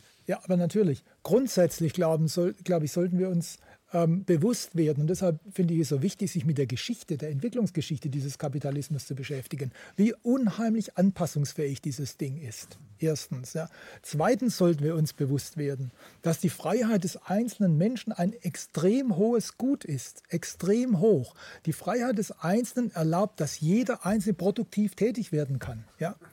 Und die Freiheit des Einzelnen erlaubt, dass wir Meinungsvielfalt und Pluralismus haben. Alles das, was wir jetzt gerade beklagt haben, dass es nicht da ist. Diese Dinge gehören zusammen. Wenn wir uns also darauf zurückbesinnen, auf die Mechanismen, die uns groß gemacht haben, als westliche, ursprünglich westliche Gesellschaft, jetzt aber auch asiatische Gesellschaft, schauen Sie Korea, Taiwan, jetzt auch China und so weiter. Wenn wir uns darauf zurückbesinnen, auf diese grundlegenden Werte, dann bin ich optimistisch, was die Zukunft angeht. Also der Kapitalismus hat sich ja weltweit durchgesetzt, sage ich mal. Äh, das ist ja das Lustige, dass er in Russland ja. genauso praktiziert wird wie in China ja. und trotzdem redet da keiner drüber. Wir reden über den bösen, bösen Russen, aber ich sage, das sind aber Christen. Das darf man dann in diesem Zusammenhang nicht nennen. Ähm, wie besteht die Möglichkeit, äh, den Kapitalismus global äh, sozialverträglicher zu machen? Aber sicher. Schauen Sie, der Kapitalismus hat eigentlich ja auch mit die Bismarckische Sozialgesetzgebung geboren. Das entstand ja auch aus diesem Antagonismus zwischen Manchester-Kapitalismus und dann Arbeiterbewegung. Das muss man dynamisch sehen. Das ist ein, das ist ein, ein, ein dialektischer Prozess. Wobei und der, ich glaube, der Kapitalismus, der wird aber auch das schaffen, mit dieser Ressourcen, ähm, mit dem Ressourcenproblematik umzugehen. Wer es sicherlich nicht schaffen wird, da bin ich fest davon überzeugt, sind, sind, sind äh, zentrale Planungsbürokraten. Die werden mit dem Problem nicht fertig werden. Ja. Also wenn man auch mal das 19. Jahrhundert anschaut, man wirft dem Kapitalismus ja oft vor, aus Stichwort Manchester-Kapitalismus, dass er diese riesige Armut im 19. Jahrhundert zu verantworten gehabt hätte. Das ist eine der größten historischen Lügen. Korrekt. Es ist, die Wahrheit ist, dass der Kapitalismus die Armut vom Feudalismus geerbt hatte. Sie wurde dadurch sichtbar, dass riesige Mengen an Menschen vom Land in die Stadt ja. gezogen sind, in der Hoffnung, dass ihnen die neue Marktwirtschaft und der Kapitalismus dort ein besseres Leben bescheren würden.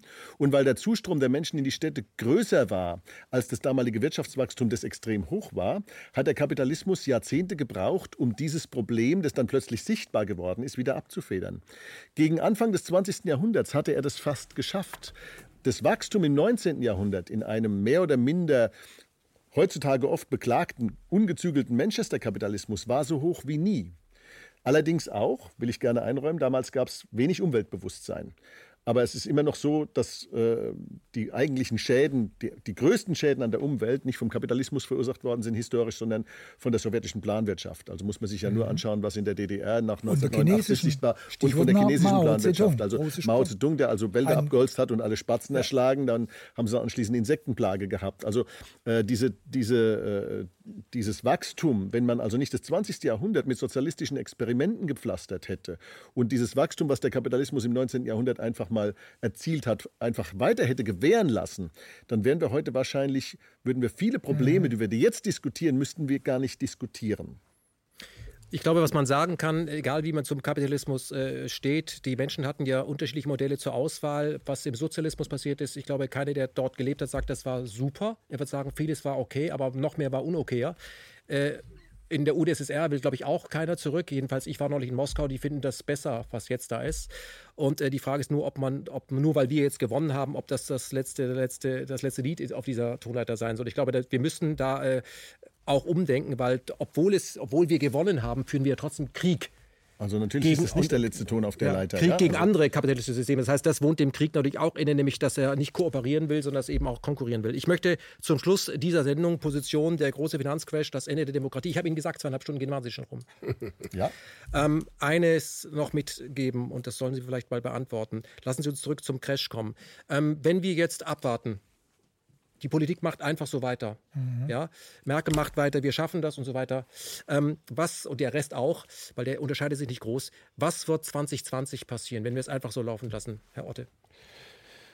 Wir haben ja schon mal darüber gesprochen, wir wissen es nicht. Wir wissen, dass das System immer weiter vor die Wand läuft. Herr Mayer hat es gesagt, wir sehen, dass die Statik dieses Hauses krumm und schief ist, dass es auf allen Ecken pfeift, dass es ächzt und kracht. Wir wissen, dass ähm, das System immer weiter äh, knirscht und kracht. Geben Sie uns doch ein Positiv- und Negativszenario. Wenn es so, wie Sie das gern hätten und wie Sie glauben, dass es kommt.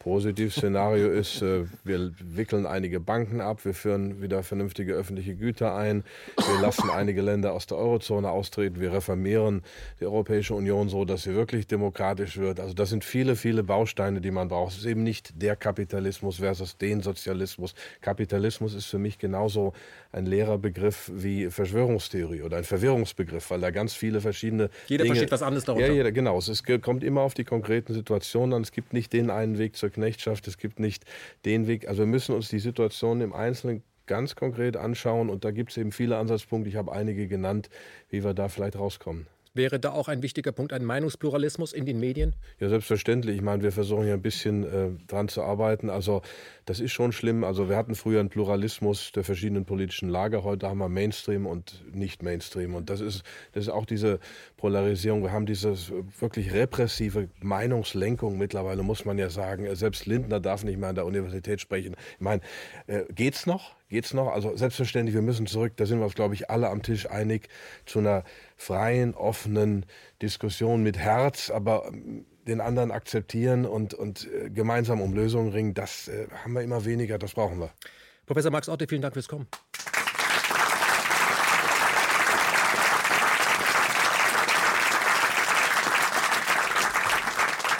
Dr. Markus Krall, Positiv-Negativ-Szenario. Was passiert, wenn wir so weitermachen und wie, wenn Sie mal bestimmen dürften? ähm, ich äh, neige nicht dazu, bestimmen zu wollen. Ähm, aber Negativszenario habe ich ja skizziert. Ich meine, äh, dass wir Ende nächsten Jahres befürchten müssen, dass es zu einer Kreditkontraktion kommt. Falls die einsetzt, werden wir Anfang übernächsten Jahres äh, eine massive deflatorische Krise erleben mit vielen Pleiten, mit vielen Unternehmenspleiten und auch mit Bankenpleiten. Arbeitslosigkeit? Äh, mit hoher Arbeitslosigkeit, mit extrem hoher Arbeitslosigkeit und mit einem kollabierenden Steueraufkommen des Staates und einer Wirtschaftskrise, die sich richtig gewaschen hat. Und ähm, dann wird natürlich die Zentralbank versuchen, dem entgegenzutreten, gemeinsam mit der Politik. Und man wird versuchen, das Problem mit mehr Gelddrucken zu lösen. Nur dass dafür, um dieses Problem zu lösen, die Banken zu retten, die dann auf der Kippe stehen, so große Mengen an Geld erforderlich sein werden. Sie sprechen von 7.500 Milliarden. So ist es. Ähm, eigentlich ist die Lücke nur 2.500 Milliarden, was auch schon viel ist. Ähm, wie hat äh, Greenspan mal gesagt, a billion here, a billion there, soon you're talking real money. Ja, ähm, äh, aber wenn man es erstmal zum Kippen gebracht hat, braucht man dreimal so viel Geld, um eine Bank zu stabilisieren, als wenn man sie vorher stabilisiert. Und ähm, dann wird also so viel Geld gedruckt werden müssen, dass das in, einem, in ein massives Inflationsszenario umkippen wird, was wiederum die Ersparnisse der Bürger vernichtet. Äh, ich habe Schwierigkeiten, mir vorzustellen, dass der Euro das überleben kann.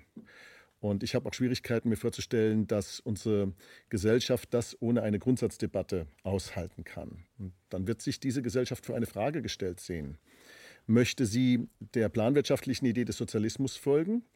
Und da kann ich nur vorwarnen, weil ich der Überzeugung bin, dass der Sozialismus immer das Paradies auf Erden versprochen und immer die Hölle auf Erden geliefert hat. Oder möchte sie den Weg der Freiheit und der Marktwirtschaft und der erneuerten kaufmännischen Tugenden dieser Marktwirtschaft, dazu gehört auch Verantwortung, beschreiten. Und dann bin ich der Überzeugung, dass wir unsere besten Tage vor uns haben.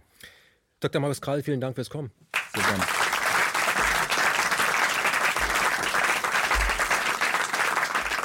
Dr. Norbert Hering, äh, von Ihnen möchte ich nur ein positives Szenario.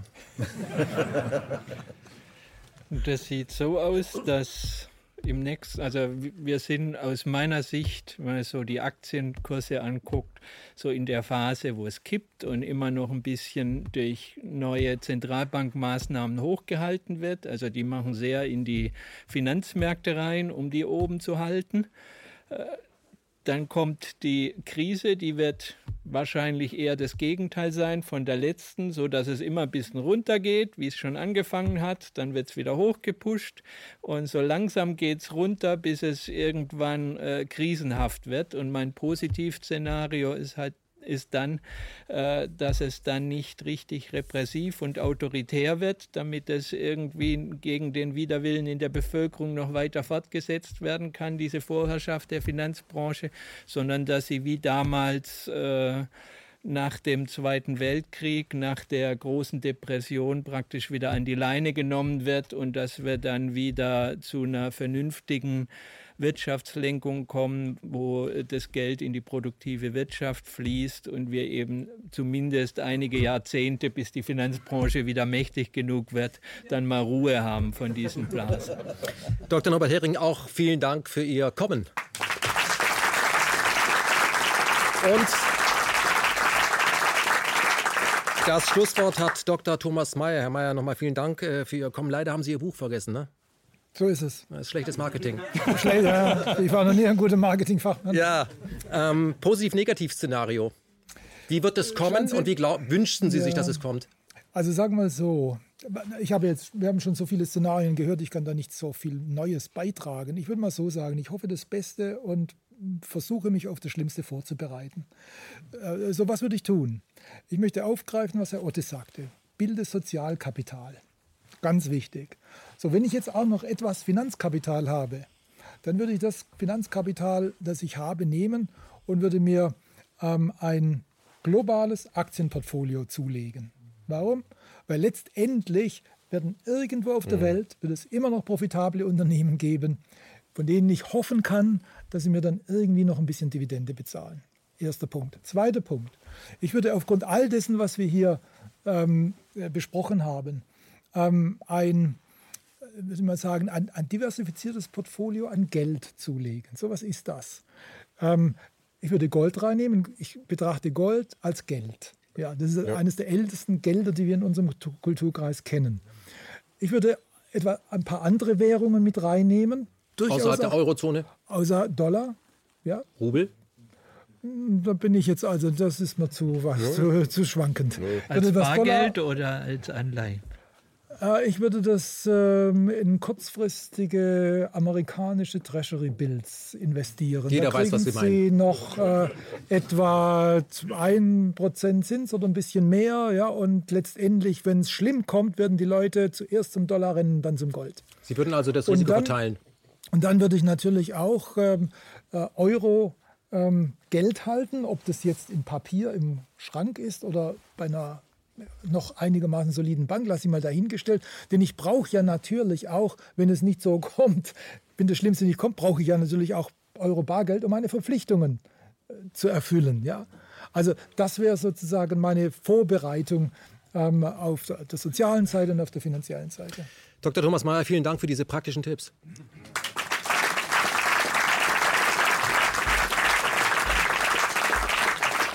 Ja, das war eine weitere Ausgabe und zwar die 20. bei Position äh, der große Finanzcrash, das Ende der Demokratie. Eins der wesentlichen äh, Wörter, die ich heute hier am Tisch gehört habe, war Sozialkapital. Das finde ich ganz wichtig und ähm, ich denke, dass wir äh, von KenFM uns an dieser Stelle nochmal ganz herzlich bedanken wollen bei allen, die uns mit ihrer Mikrospende crowdfundingsmäßig unterstützen, weil das ist auch eine Form von Sozialkapital. Man hat auch als Journalist eine Verantwortung, dass man sagt, hör zu, es bringt uns überhaupt nichts, wenn wir verschiedene Lager erkennen, die ausbauen und dann von dem jeweiligen Lager, was wir bedienen, leben. Das bringt uns nichts, weil der Mensch äh, nicht, äh, kein Lagerwesen. Das Lager hat in Deutschland übrigens auch einen ganz schlechten Ruf, sondern wir sollten als Journalisten versuchen, dass die Menschen vor allem miteinander reden. Das ist ganz, ganz wichtig. Und von daher vielen Dank an alle, die uns mit ihrem Cash unterstützen, damit wir hier äh, intellektuelles Sozialkapital bilden können. Oder um es mit Norm Chomsky zu sagen, wir versuchen ja die Menschen intellektuell zu bewaffnen, aber die Waffe ist nicht scharf, also nur das Wort. Mein Name ist Ken Jebsen und meine Zielgruppe bleibt der Mensch. Vielen Dank fürs Einschalten.